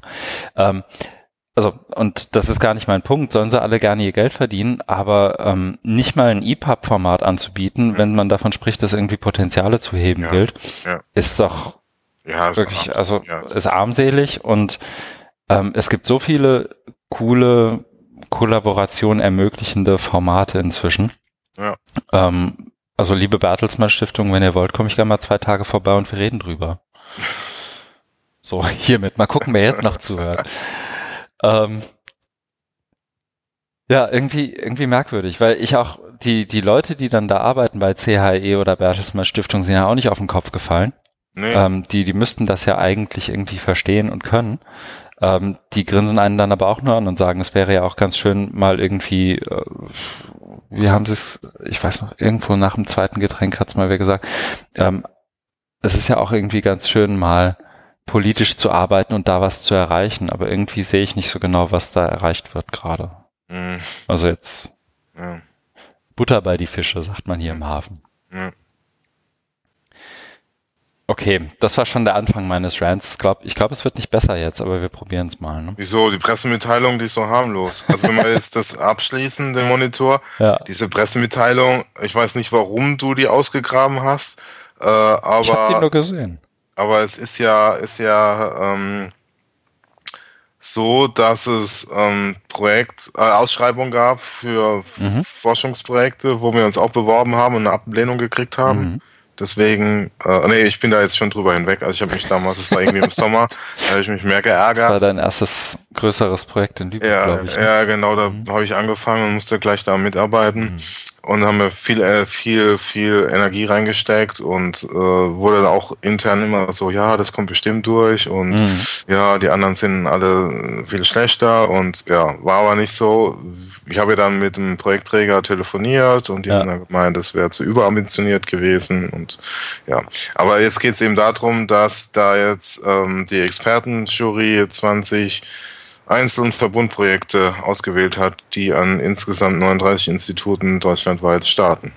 Genau, und ich habe sie auch nur, wirklich nur ausgewählt. Also ich habe tatsächlich, was heißt, oder andersrum, ich habe die, die Seite gesehen und dachte mir, ja gut, dann forscht ihr halt. Also das ist mhm. alles, ich fand das weder gut noch schlecht, glaube ich. War mhm. relativ emotionslos.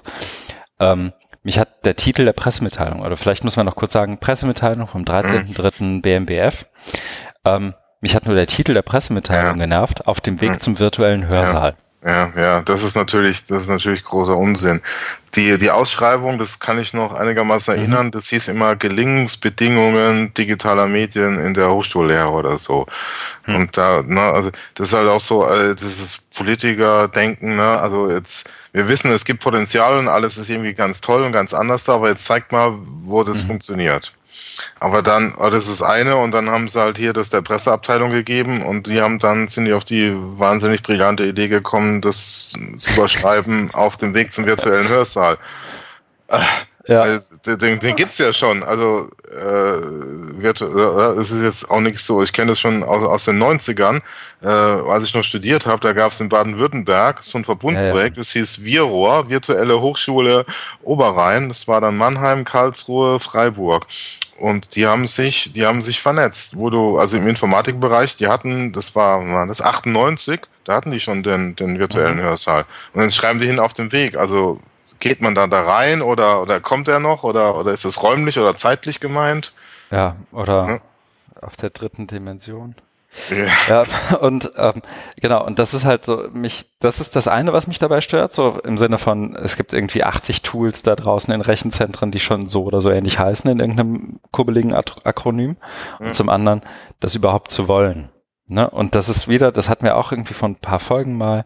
Mhm. Ähm, und ich suche jetzt, weil es kein substanzieller Beitrag, den Link nicht raus, aber die, dass diese Pressemitteilungen vom BMBF halt einfach auch so geschrieben sind, und ich verstehe ja so die Vereinfachung, so dass das auch irgendwie der Nichtfachjournalist irgendwie kapiert und schnell die Pressemitteilung abschreibt und dann taucht es irgendwie in einem Lokalblättchen auf, alles gut. Aber ähm, das dann ausgerechnet so zu nennen, ist schon ja, ja das hat Einfach, mich, da habe ich kurz, ich musste kurz irgendwas boxen, glaube ich, aber es war mehr ja, so. Das ist, das ist, das ist halt unüberlegt und, ja. und äh, die, die, wir hören dann hier Digitalisierung und, und, und Lernen und Lehren und, ja. und, und, dann, die kommen halt alle aus dem, aus dem Analogen und was gibt's da im Analogen? Es gibt den Hörsaal, ne? genau. ne? Also wenn, und wenn Seminarraum schreibt sich ja nicht so gut. Ja, aber wenn du an Uni denkst, denkst du an Hörsaal, ne? Gehst du hin, sitzt dann mit, mit 300 Leuten im Audimax und äh, hörst da einem zu. Mhm. Und dann, dann, dann schreibst du einfach digital vorne dran und, und, und dann noch so ein bisschen Transformation, also auf dem Weg und, und fertig ist es. Ne? Ja, ja. Genau. Ich wollte es nur kurz, ich glaube, das war der Grund, warum ich es überhaupt reingepackt habe. Und ja, um mal mein, abzulästern. Das ist ja genau. auch aus, aus psychohygienischer Sicht sehr ja. wichtig, das zu machen. Ja, muss ja mal rauslassen, darf genau. niemand sich hineinfressen. So Und es ist Pressemitteilung 23 aus dem Jahr 2017. So wenig wie die rausgeben, können sie sich auch mal mehr Mühe geben. Das ist mhm. mein Punkt, glaube ich. Aber genug davon, ich höre schon auf. Und die anderen zwei, die sind ja jetzt so ähnlich, oder? Die, die sind so ähnlich, die können wir auch relativ schnell abhaken. Genau, würde ich auch vorschlagen. Also das sind ja auf der einen Seite mhm. sind ja dann die, die Projekte nochmal aufgelistet. Genau, ne? der zweite Link in den Show Notes ist die Auflistung der Projekte. Das, das ist ja ganz, auch nicht so Nee, unbedingt. also es ist ganz, ganz gut, das kann man sich ja mal angucken, was ja. da jetzt so geforscht wird, aber ich, ja, da müsste, das würde jetzt auch, glaube ich, kein, jetzt, mehr, kein Mehrwert haben, da jetzt das alles nochmal durch, durchzukauen. Genau. Und dann der dritte Link in dem Thema ist, ähm, Bildungsministerium arbeitet mit zahlreichen Partnern daran, wie digitale äh, Technologien in der Bildung sinnvoll genutzt werden. Mir ist das irgendwie, ähm, und das hatte ich ja vorher auch schon gesagt, die Links sind irgendwie bei mir zumindest zwei, drei Tage zu spät aufgepoppt, mhm. als dass wir sie mit dem, mit dem wir sie eigentlich hätten besprechen wollen, mhm. glaube ich, hätten besprechen können. Also schöne mhm. Grüße an Valentin, falls er mhm. zuhört. Den hatten wir ja neulich erst zu Gast. Äh, Valentin Müncher von Wikimedia zum Thema irgendwie Bildungspolitik im weitesten Sinne. Das Fass hätten wir, glaube ich, mit dem nochmal echt gut aufmachen können. Ne? Ja. Glaube ich. Ja, ja, Aber, stimmt. Naja, aber hier, guck mal, bei diesem, bei diesem äh, mhm. Artikel Bildung digital ist ja ganz unten unter dem mhm. Bild die, über, die Unterschrift, die, das Lernen und Lehren verändert sich, Doppelpunkt Studieren in einem Hörsaal.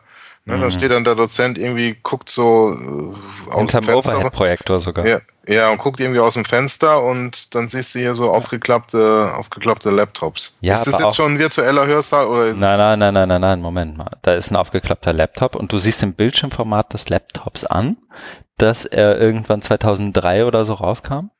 Und neben ihm sitzt ähm, eine, Die Zeitung, oder? Eine, genau, neben, nebenan wird eine Printzeitung gelesen. Ja. Und ich will jetzt, ich, ich bin ja nun modisch echt kein Überflieger, ne? aber ich, dem, dem Kleidungsstil der Menschen nachzuurteilen, ist das schon so Anfang 2000er. Echt? Ja, ich glaube schon. Das ist so, also ich meine, bei Dozenten sind ja nun wirklich nicht so die, also ich glaube auch, dass es älter ist, wir liest heute noch Zeitungen. Ne? Die genau. wird es wahrscheinlich FAZ oder Süddeutsche sein. Äh, wir liest, wir liest da, wir liest heute noch Zeitungen ja. im Hörsaal. Also ich bin nicht so oft in Hörsälen, aber ich, Ja, aber auch was, was da sonst noch rumsteht, wenn du auf den Dozententisch guckst, also da ist ein Overhead-Projektor, die siehst du ja heute auch nicht mehr überall in Hörsälen. Mhm.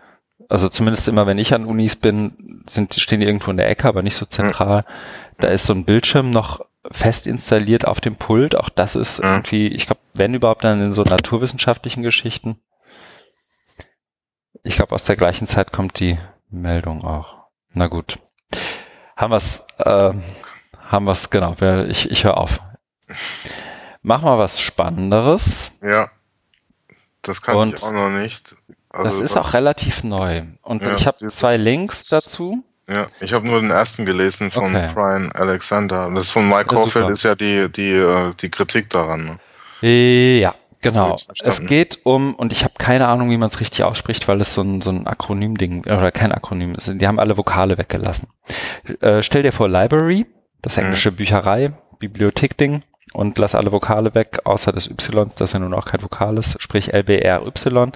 Und der Artikel von Brian Alexander, Alexander heißt What is Library and what does it mean for education? Mhm. Das ist vom 19. März. Es, ähm, Library ist letztendlich ähm, aufgepoppt und das hätte mich sogar noch interessiert, wie das bei euch in Seattle angekommen ist. Berkeley hat ja alle ähm, oder einen ganzen Haufen Ressourcen offline genommen, weil sie nicht ähm, barrierefrei zugänglich waren oder nicht mhm. in den Regularien in den USA entsprochen haben für Bildungsmaterialien und, hm.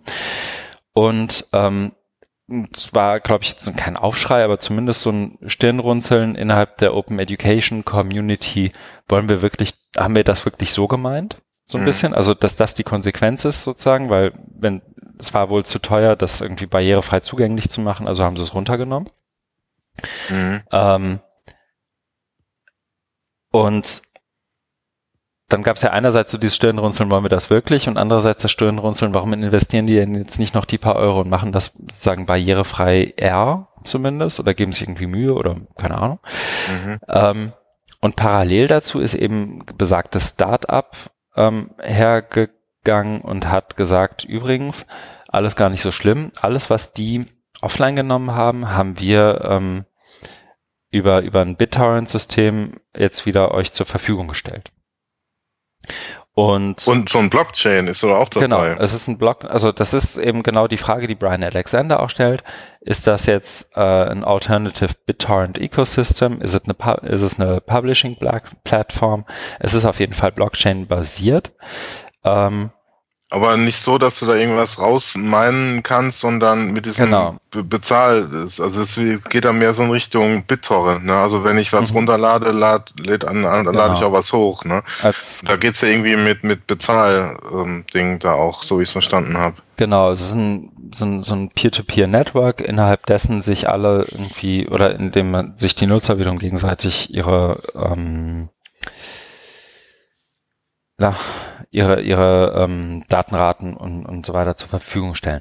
Wie dem auch mhm. sei, die, es ging letztendlich darum, dass sich Library natürlich, weil Startup in dem Zuge wahrscheinlich auch noch verfrüht, zumindest in deren Scheduling, aber ich glaube, die haben da eine Opportunität gesehen, gesagt, so und jetzt kommen wir mal raus, gesagt haben, so und übrigens gar nicht so schlimm, Berkeley hat das zwar nicht mehr, aber wir haben es hier noch. Mhm. Und Brian Alexander fragt sich ja eben, was ist das denn jetzt, was machen die und wie arbeiten die? Und das ist irgendwie ganz, ähm, spannend, weil er danach dann eben auch noch auf ähm, so ideologische Ausrichtung eingeht, was ja nicht in jedem seiner Posts irgendwie immer der Fall ist. Mhm. Ähm,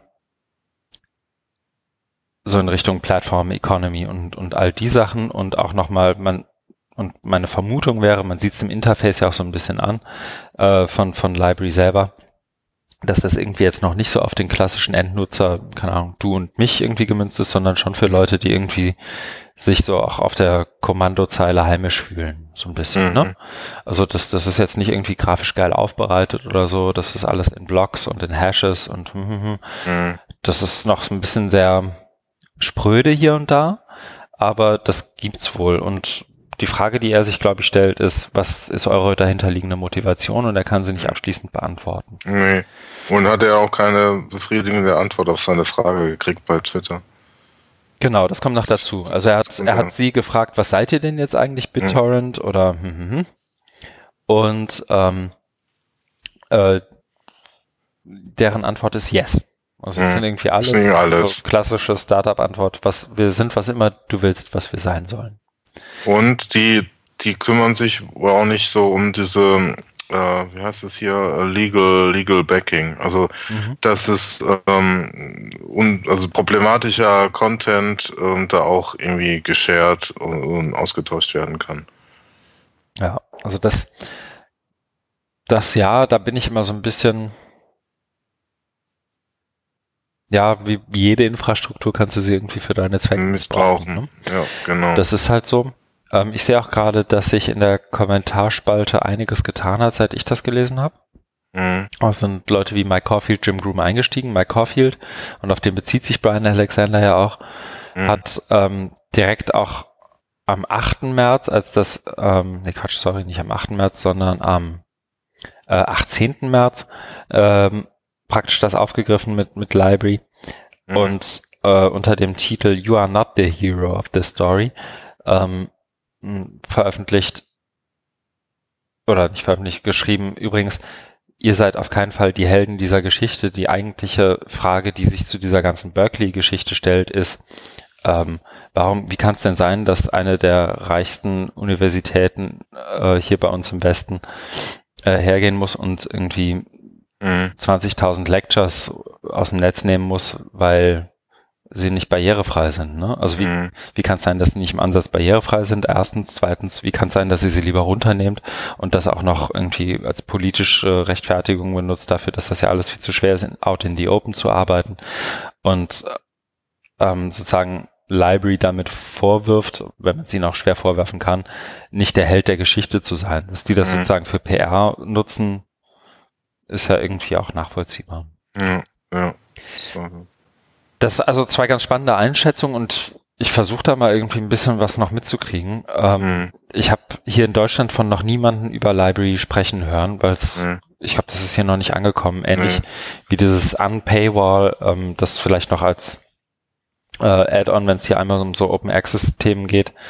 Äh, das, ich weiß nicht, kennst du es inzwischen, das Chrome ähm, Plugin? Plugin ähm, Unpaywall. Das ist letztendlich, du bist vor einer Paywall und möchtest einen Artikel haben und das Plugin sagt dir, wo du ihn tatsächlich bekommst. Ähm, ich kenne kenn diesen Open Access äh, Dings Button, wo du wurde irgendwie auch, mhm. wenn du was kann man irgendwas auszeichnen.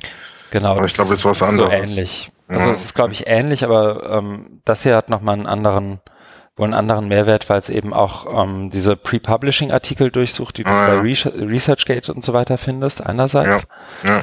Und ähm, zum anderen auch für die Open Access Nerds nochmal darstellt ähm, und, und den Unterschied im Plugin in der Farbe darstellt, in dem Button, den du im Browser hast, zwischen mhm. ähm, Gold und Green Publishing.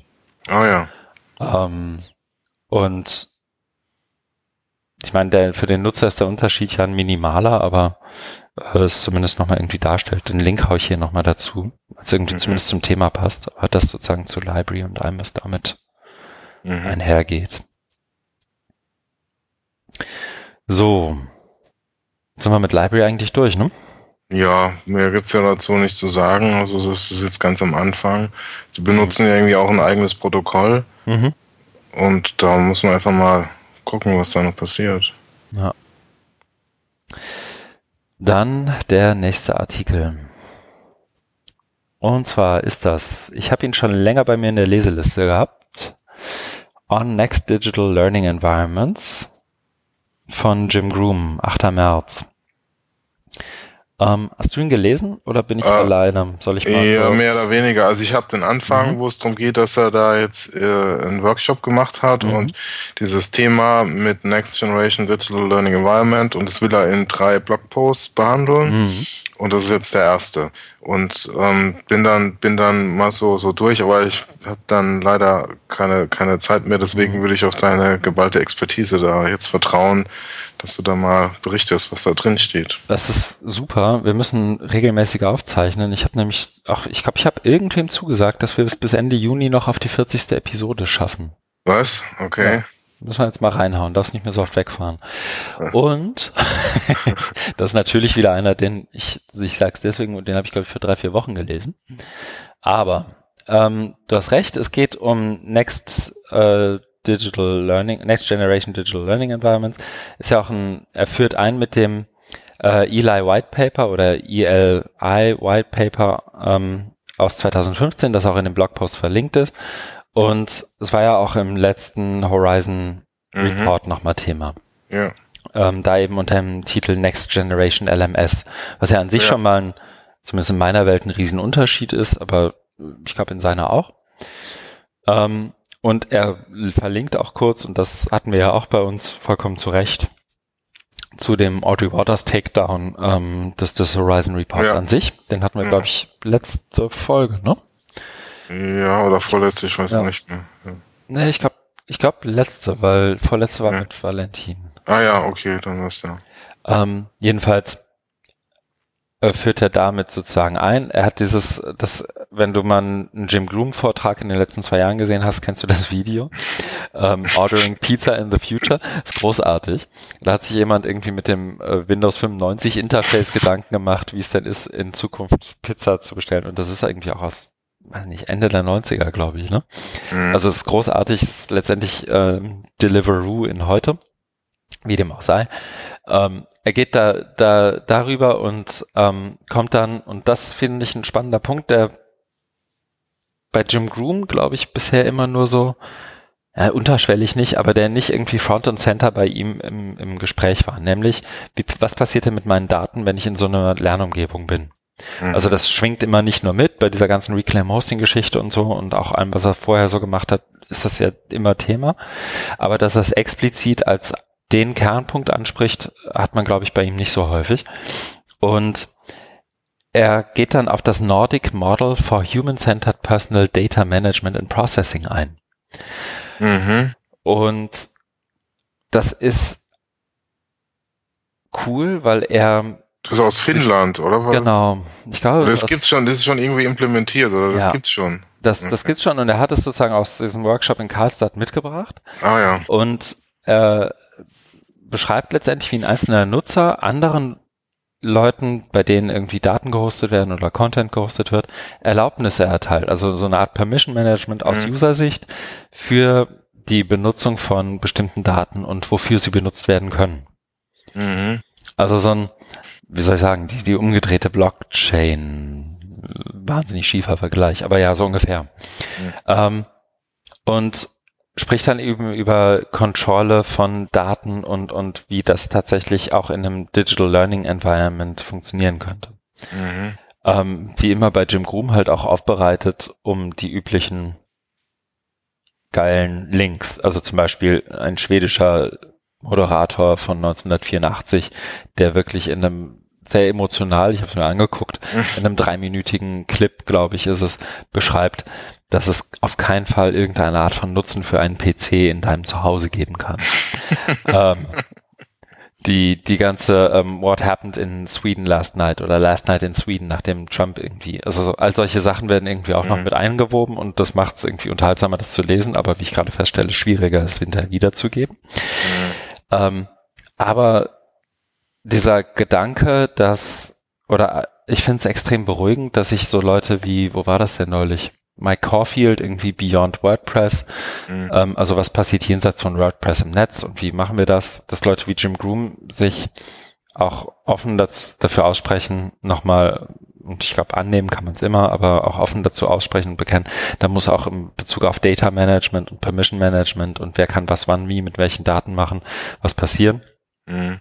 Ist irgendwie extrem na, beruhigend nicht, aber ich finde es extrem gut, dass die sich dazu einen ganzen Haufen Gedanken machen. Ja, auf jeden Fall. Und auch hier wiederum, ich war ja irgendwie vor drei Wochen oder zwei Wochen oder wann auch immer ich das hier gelesen habe, das letzte Mal in diesem Blogpost und es hat sich wahnsinnig viel in der Kommentarzeile getan. Und ja. ich habe es das letzte Mal einfach nicht wahrgenommen.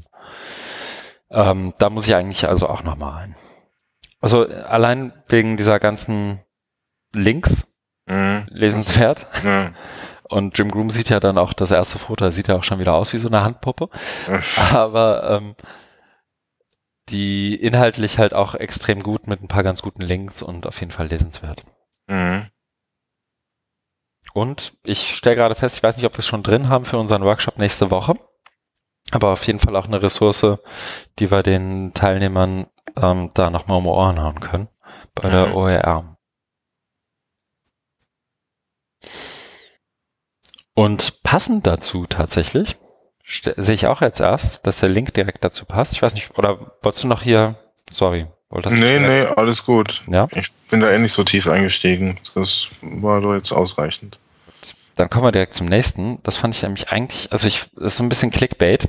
Ähm, und zwar gibt es eine Studie, und ich glaube, Studie muss man echt in Anführungszeichen setzen.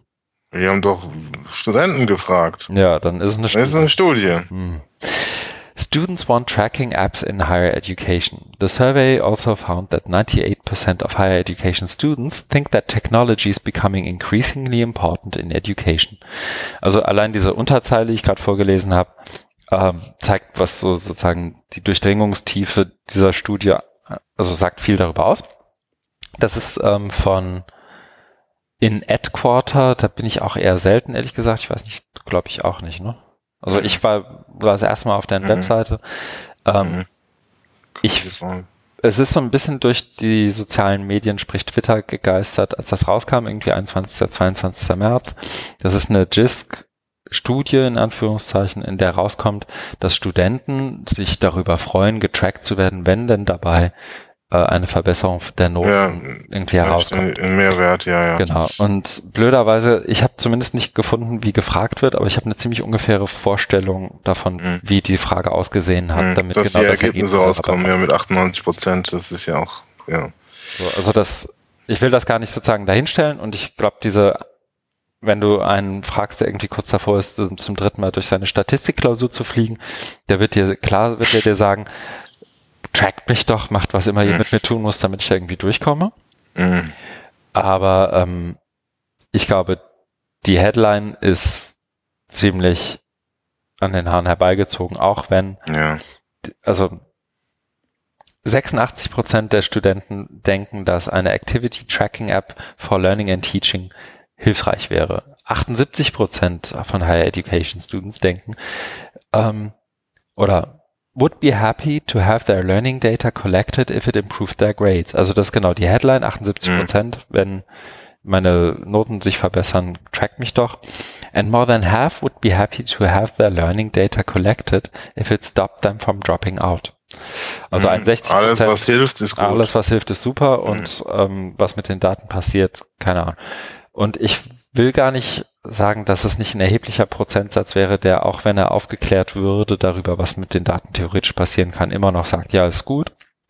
Ähm, ich mein Punkt wäre, glaube ich, nur eher die Art und Weise, wie ihr gefragt habt, kann nicht. Ja. Also das widerspiegeln oder genau. das ist eine, eine, eine verzerrte oder ja, die, die, wollten diese Ergebnisse haben und haben dann das so, so hingebogen, dass es da rauskommt. Mhm. Dass es eine hohe, möglichst hohe Zustimmung gibt, dass man sie ja mit diesem Tracking ist ja alles, ist ja alles nicht so, so wild. Die wollen das ja auch, die es betrifft. Und, genau. Ja. Es ist so auf dem Niveau wie auf dem Weg zum virtuellen Hörsaal. Genau, das Opfer liegt betrunken und narkotisiert auf der Couch, aber sie wollte es ja auch. oh, ja. ja. Mm das dazu. Ich fand den Link nur, also so halb amüsant, muss ich sagen. Und mhm. ähm, ich weiß nicht, vielleicht finde ich irgendwann nochmal die Zeit, mir diese Studie wirklich anzugucken oder bei GISC wen anzuschreiben und mal zu fragen. Aber ich glaube, damit haben wir das auch fast abgehandelt, oder? Mhm. Ja, da müssten wir wirklich mal nachbauen, wie die ja gefragt haben. Das können wir jetzt hier auch nicht nachvollziehen. Okay. Dann Kapitelmarke 1.21.40. So, kommen wir zu was Spannenderem. Ja, das ist, glaube ich, der einzige Artikel, den ich auch reingepostet habe. äh, aus The Atlantic, ähm, ein Beitrag mit dem Titel Artificial Intelligence has become meaningless, der mir irgendwie sehr aus dem Herzen spricht, weil mich dieses, dieser ganze Hype um AI oder wie in Deutschland KI mhm. doch auch nervt und da haben die das mal versucht, so etwas zu entmystifizieren oder demystifizieren. Mhm.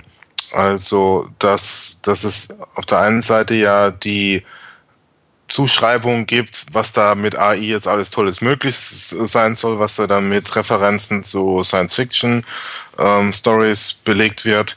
Und das andere ist dann, was tatsächlich vorhanden ist. Und da wird es einfach immer ganz nüchtern runtergebrochen, it's just Software. Also nichts irgendwie hochgradig mhm. intelligentes, äh, super fancy, sondern es ist einfach nur Software und irgendwie später steht, glaube ich, auch noch, es ist Software von Menschen geschrieben. Und das, das, das, das fand ich schon mal wirklich sehr gut. Das ist einfach mal so rund, ne? Also, weil das, ne, da wird immer so viel Hype und keiner weiß eigentlich, um was es geht, ob jetzt disruptive Innovation oder ähm, didaktische Potenziale oder AI. Keiner weiß mhm. eigentlich, um was es geht und das fand ich einfach so total äh, erfrischend und sagen, ja, hier ist, ist just Software. Und das ist eine und dann kommt irgendwann später, dass dann so eine Art ähm, Checkliste, ähm, glaube ich, mhm. aufgemacht wird. Genau, da fragt nämlich hier der Autor dann seine ähm, seinen Kollegen, ähm, der im Bereich AI forscht, äh, was denn ähm, das überhaupt bedeuten kann oder sollte. Mhm. Und ähm, dann gibt's dann diese Kriterien. Äh, das, da gibt's dann verschiedene Kriterien, die erfüllt sein müssen, ähm, um den Begriff äh, AI tragen zu dürfen. Genau. Die kann man sicher, die kann man sicher hier, hier durch, ähm, durchlesen, ja. was, was es im Einzelnen alles ist. Genau. Also ich habe es äh, reingepostet äh, als als so mal ähm, Aufklärungsbeitrag, um, um mal äh, so ein bisschen auch Substanz mehr in die Debatte zu kriegen. Äh, also nicht, um da jetzt zu sagen, AI ist, ist Blödsinn, sondern das, von was wir, also was alles unter AI subsumiert wird, mhm. ist oft als keine AI. Und ja, dass, dass, dass da einfach viel, viel äh, reinge, rein interpretiert wird und aufgeblasen wird. Und dass man, also das ist ja auch, was ich vorhin hatte mit dieser California Ideology, mhm. dass man mal gucken muss und es ein bisschen aufdröselt ist. Also Software, Software schreibt sich noch nicht selbst, sondern da sitzen irgendwelche Menschen dran und programmieren Code für Code, Zeile für Zeile. Und mhm. das, das ist eine dass man das mal, dass man das mal versteht und klar, also das, das, das, ist, das ist immer wichtig und dann aber, was kann da noch mit passieren? Also wie geht's weiter? Ne? Also so sowas wie selbstlernende Systeme, Maschinen lernen und sowas. Ja, aber soweit sind wir ja noch nicht, so wie ich das verstehe, sondern jetzt erstmal diese, diese Entmystifizierung. Mhm. Also ich finde es gut, äh, ich mag auch den Punkt des Artikels, weil das ja, also es gibt ja diese, äh, ich glaube, einen ganzen Haufen Memes zu irgendwie Big Data und mhm. Daten und Statistik. So, jeder Nerd wurde ignoriert, wenn er von Statistik und Datenanalyse sprach und dann heißt das irgendwie Big Data und Analytics und alle wollen's. Mhm. Und das ist ja hier, glaube ich, so ähnlich, zumindest in Teilen. Ne? Also mhm. alle wollen Artificial Intelligence und wenn sie dann verstehen, dass die Leute, die davon reden, irgendwie den äh, das Netflix-Vorschlagssystem meinen, ist es schon nicht mehr so sexy. Mhm. Ähm, und das ist das eine, was mir dazu irgendwie noch einfällt. Das andere ist, ähm, wir hatten das, glaube ich, und ich habe gerade überlegt, ähm, es noch in den Show Notes mal auszugraben von, von neulich. Ähm, ja, auch das, ich glaube, Microsoft, IBM waren es, die das erste Mal jetzt auch sozusagen einen der, der, der größeren Superrechner irgendwie hergenommen haben, um ihn dazu zu benutzen, selber Code zu schreiben. Mhm. Das hatten wir auch irgendwie vor drei, vier Folgen mal, glaube ich. Mhm. Und ähm, dass das ja dann sozusagen die Evolutionsstufe ist, die du gerade zum Ende nochmal angesprochen hast. Ne? Also mhm. äh, im Sinne von Machine Learning, ich schreibe jetzt meinen eigenen Code und der ist dann angeblich unfehlbar. Oder das Ding schreibt seinen eigenen mhm. Code und niemand weiß hinterher mehr so richtig, was das jetzt ist und so. Ähm, aber ich, ich mag den Punkt auch so dieses Entmystifizieren von AI. Mhm. Ne? Also diese, diese, aus, diese Worthülse tatsächlich auch mal als solche einfach verständlich zu machen, finde ich irgendwie ganz gut. Ja. Und dann äh, diese, diese Kriterien, also die dann mhm. mal helfen zu gucken, äh, was AI sein mhm. sollte. Das so, so, das sind ja so ein paar ganz gute Kriterien drin. Ja. Genau. Cool. Das sieht gut aus.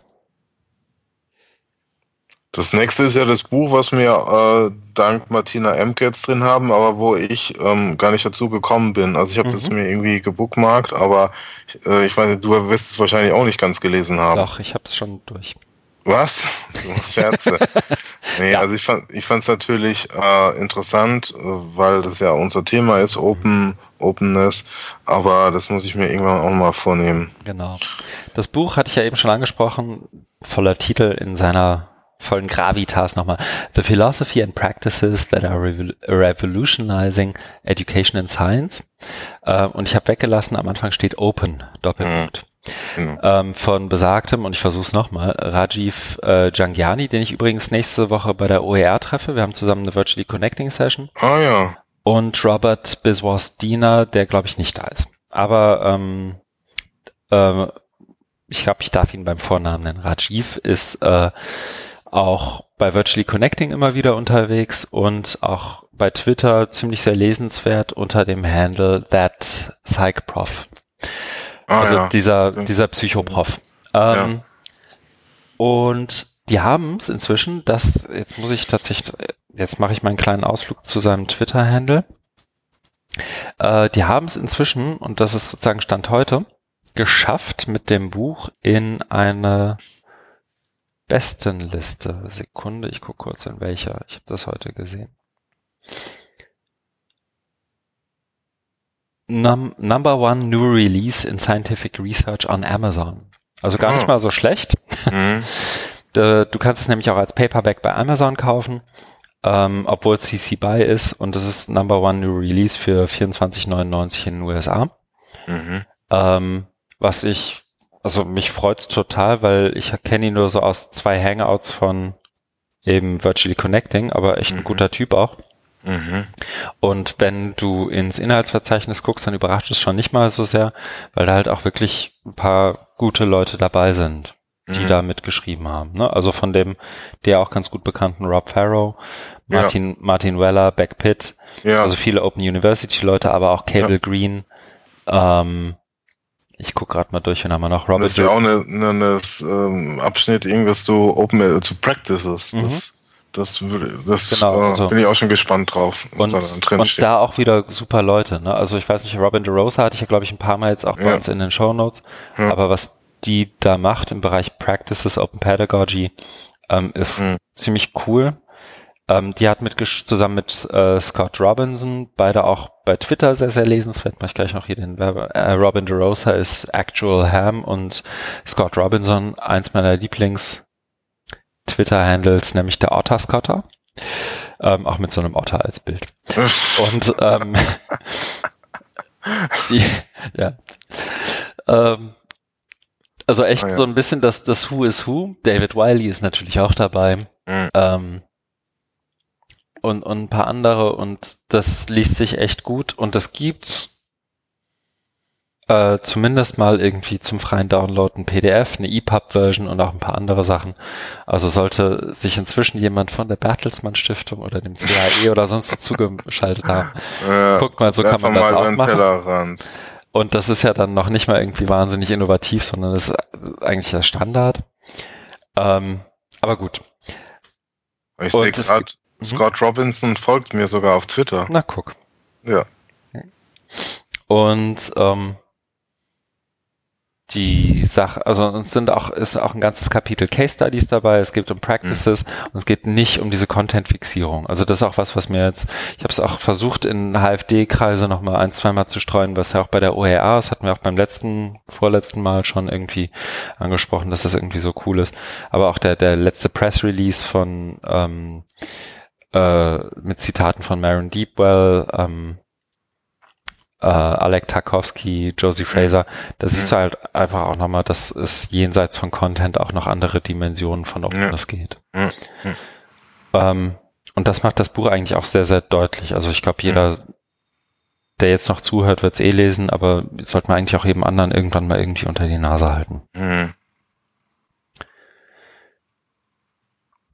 Ja das dazu. Da kommen wir bestimmt noch mal drauf zurück, wenn wir es dann ja, gelesen haben. Ja, das ist total, ja, total reichhaltig, aber jetzt nicht, bin ich nicht in der Lage, das detailliert zu besprechen. Ich hatte Bitte tatsächlich um Vergebung. Äh, hiermit Absolution erteilt. Die, ähm, ich hatte heute eine kurzes, ich war kurz einkaufen, hatte die splinige Idee, habe sie dann aber spontan wieder verworfen, aber ich kau da mal weiter drauf rum. Äh, kennst du die Brian Alexander Buchclubs? Nee, ich also bin die lesen dann Future-Dings ist auf Future. Ja, genau, das dieses Future Trends ja. Technology and Education. Es gibt Brian Alexander, das ist auch wahnsinnig informell, glaube ich, irgendwie mit Alan Levine und ein paar anderen. Die haben einen Buchclub und dann lesen die halt und machen so so über Blogposts Online-Reviews von Büchern. Ich glaube, das letzte hm. war eins von Paulo Freire. Hm. Ähm, mir kam spontan die Idee, dass das eigentlich eine ziemlich coole Nummer wäre, hier draußen, also anhand sich dieser Kapitel und Beiträge einfach durchzuhangeln und zu sagen, das ist jetzt unser Weekly oder Bi-Weekly Reading. Mhm. Jeder schreibt irgendwie einen kurzen Review und was bei ihm hängen geblieben ist. Und mhm. es gibt ein Hangout oder so. Mhm, ja, gute Idee. Und ich glaube, ich hätte da Bock drauf. Okay. Ich. Kannst du das irgendwie organisieren und mal vorantreiben?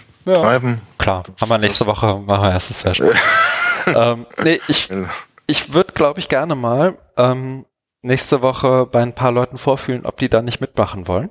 In London? Ja. Ja, das ist doch gut. Und dann einfach mal, das denn, ja. Also das, das ist, glaube ich, ein guter Startpunkt dafür oder gut für einen Startschuss. Und hm. dann macht man irgendwie die ersten, überlegt man sich irgendwie noch was drumrum irgendwie.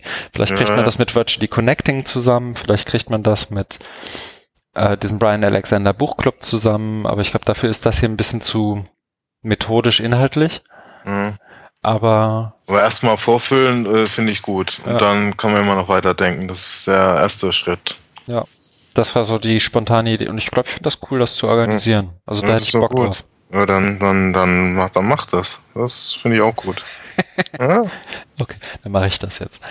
ähm, ja, das dazu. Also wer gern beim Buchclub dabei sein möchte und jetzt noch zuhört, 1,34,25 ist hier mit meiner Kapitelmarke gerne bei mir melden. Ich überlege noch drauf rum, wie das gehen kann. Mhm.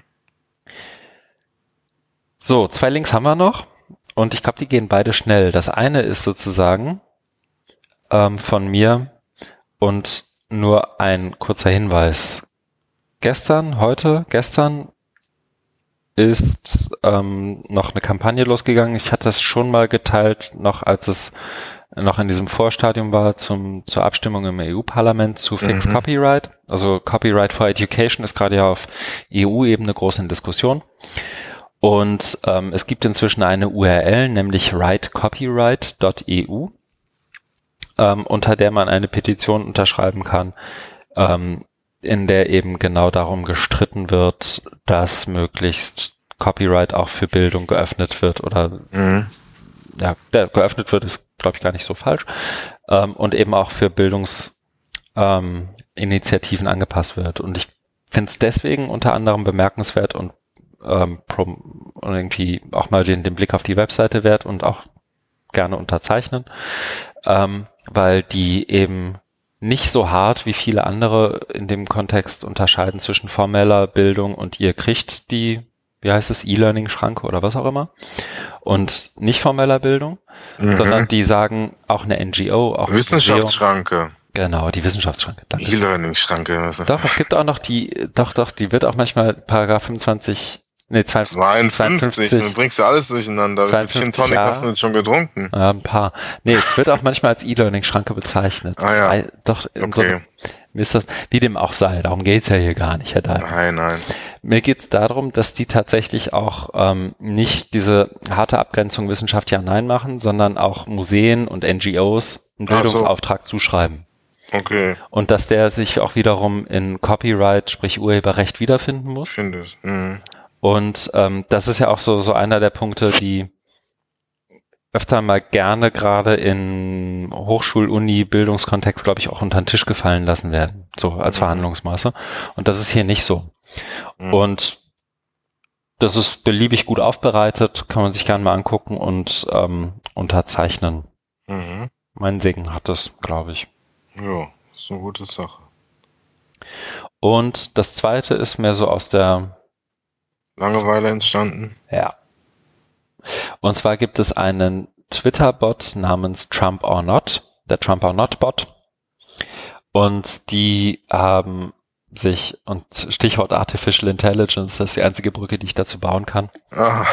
ähm, einen Bot gebaut. Und zwar ist das ein Journalist vom Atlantic, der anhand bisheriger Tweetverhalten von Donald Trump versucht vorherzusagen oder zu berechnen, wie hoch die Wahrscheinlichkeit ist, dass ein bestimmter Tweet eben von Donald Trump abgesetzt wurde mhm. oder von Staff.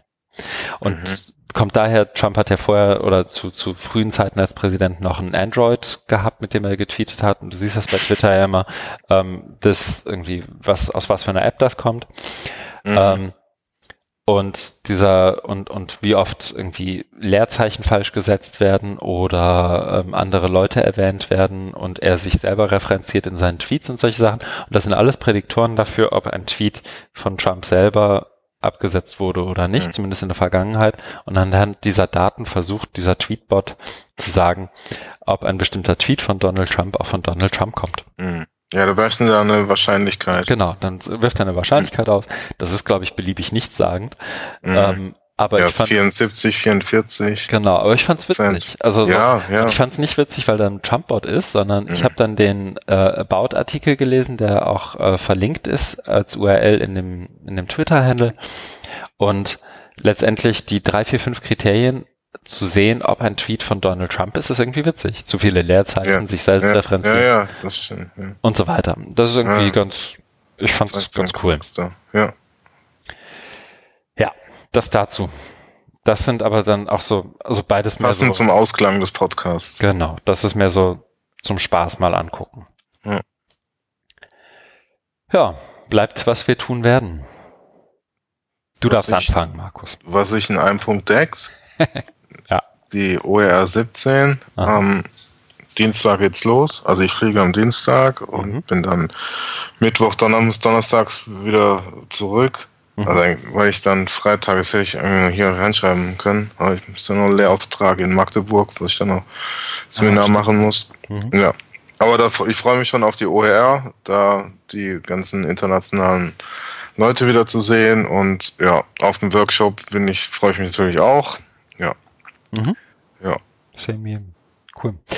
Wann fliegst du? Ganz doof gefragt. Du fliegst wahrscheinlich von äh, Hamburg aus, ne? Ja, ja, am Dienstag. Äh, abends? Äh, wann waren das? 15 Uhr oder irgend sowas? Ah, okay. Dann bist du vor mir. Ich fliege erst um 7. Okay. Ich glaube nachmittags, ja. Na gut, ich dachte schon, wir hätten ein Feierabend. Ryanair oder, e Ryanair oder EasyChat, ich weiß nicht mehr. Einmal hin, ah, einmal zurück, ja. Guck, ich fliege, glaube ich, British Airways. Ui. Ähm, ja, das ist das. Das ist bei mir das Gleiche, stimmt. Ich habe dann letzte Woche noch, am Freitag, nee, 17. Freitag vor einer Woche, Jetzt hast du schon mal erzählt, dass du da irgendwie diese Einladung gekriegt hast. Ja, genau. Und das, das hast du in einem Podcast schon mal erzählt. Na, guck, aber jetzt. Ja, willst du angeben. Ich will angeben, weil es ist tatsächlich so, dass ich jetzt ein bisschen mehr darüber weiß. Und zwar wird es ein sogenanntes Ansymposium werden. Ansymposium. Äh, es klingt Steht aber noch Symposium, da muss ja. man mal ansehen. So. Dankeschön. Ähm, die Teilnehmer, und es sind ein paar ganz coole dabei, sollen selber auch vortragen und irgendwie über Themen entscheiden. Also es ist wie so ein Barcamp auf Symposiumsgröße. Ach, ich weiß auch nicht. Jedenfalls wirkt das jetzt inzwischen ein bisschen mehr so, dass ich mir darunter was vorstellen kann und ich freue mich mhm. inzwischen tatsächlich auch drauf. Also du trägst auch was vor? Äh, ich habe was in die Runde geworfen und okay. dann gucken wir mal, ob da was bei rauskommt, ob die das hören wollen. Okay. Es sind aber unter anderem auch jemand von der Open Knowledge Foundation aus dem Copyright-Bereich da, der unter anderem eben besagte Initiative Right Copyright ähm, befeuert. Okay. Ähm, und ein paar andere spannende Leute da und ich bin fast sicher, dass die spannendere Sachen haben als ich und dann mache ich da halt mit. Jo, so. Aber guck mal, was passiert.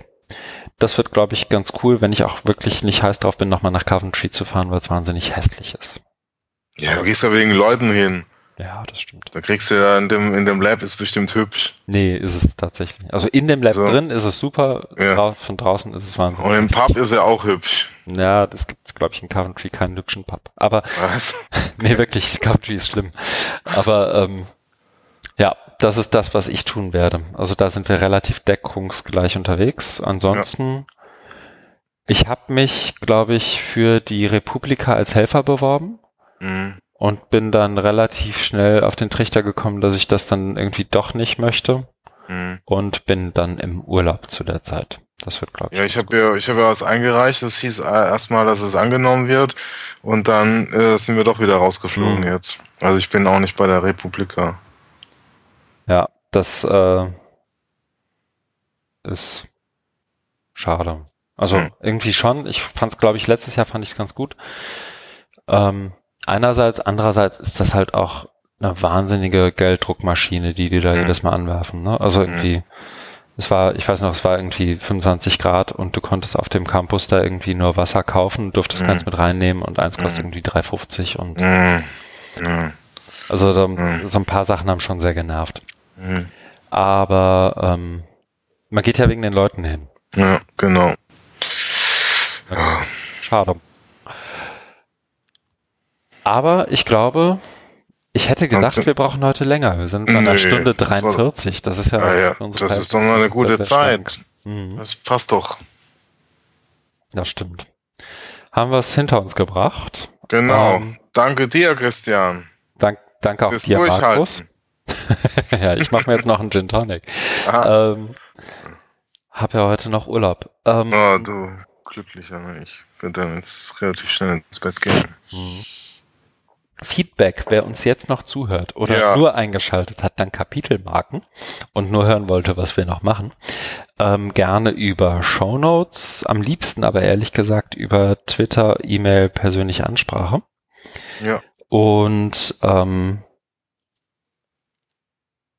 dann sehen wir zwei uns spätestens in London, auch ein Satz, genau. der selten gesagt wird.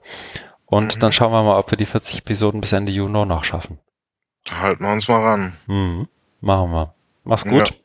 Ja. Schönen ja, Abend dir. Auch. Bis dann. Tschüss.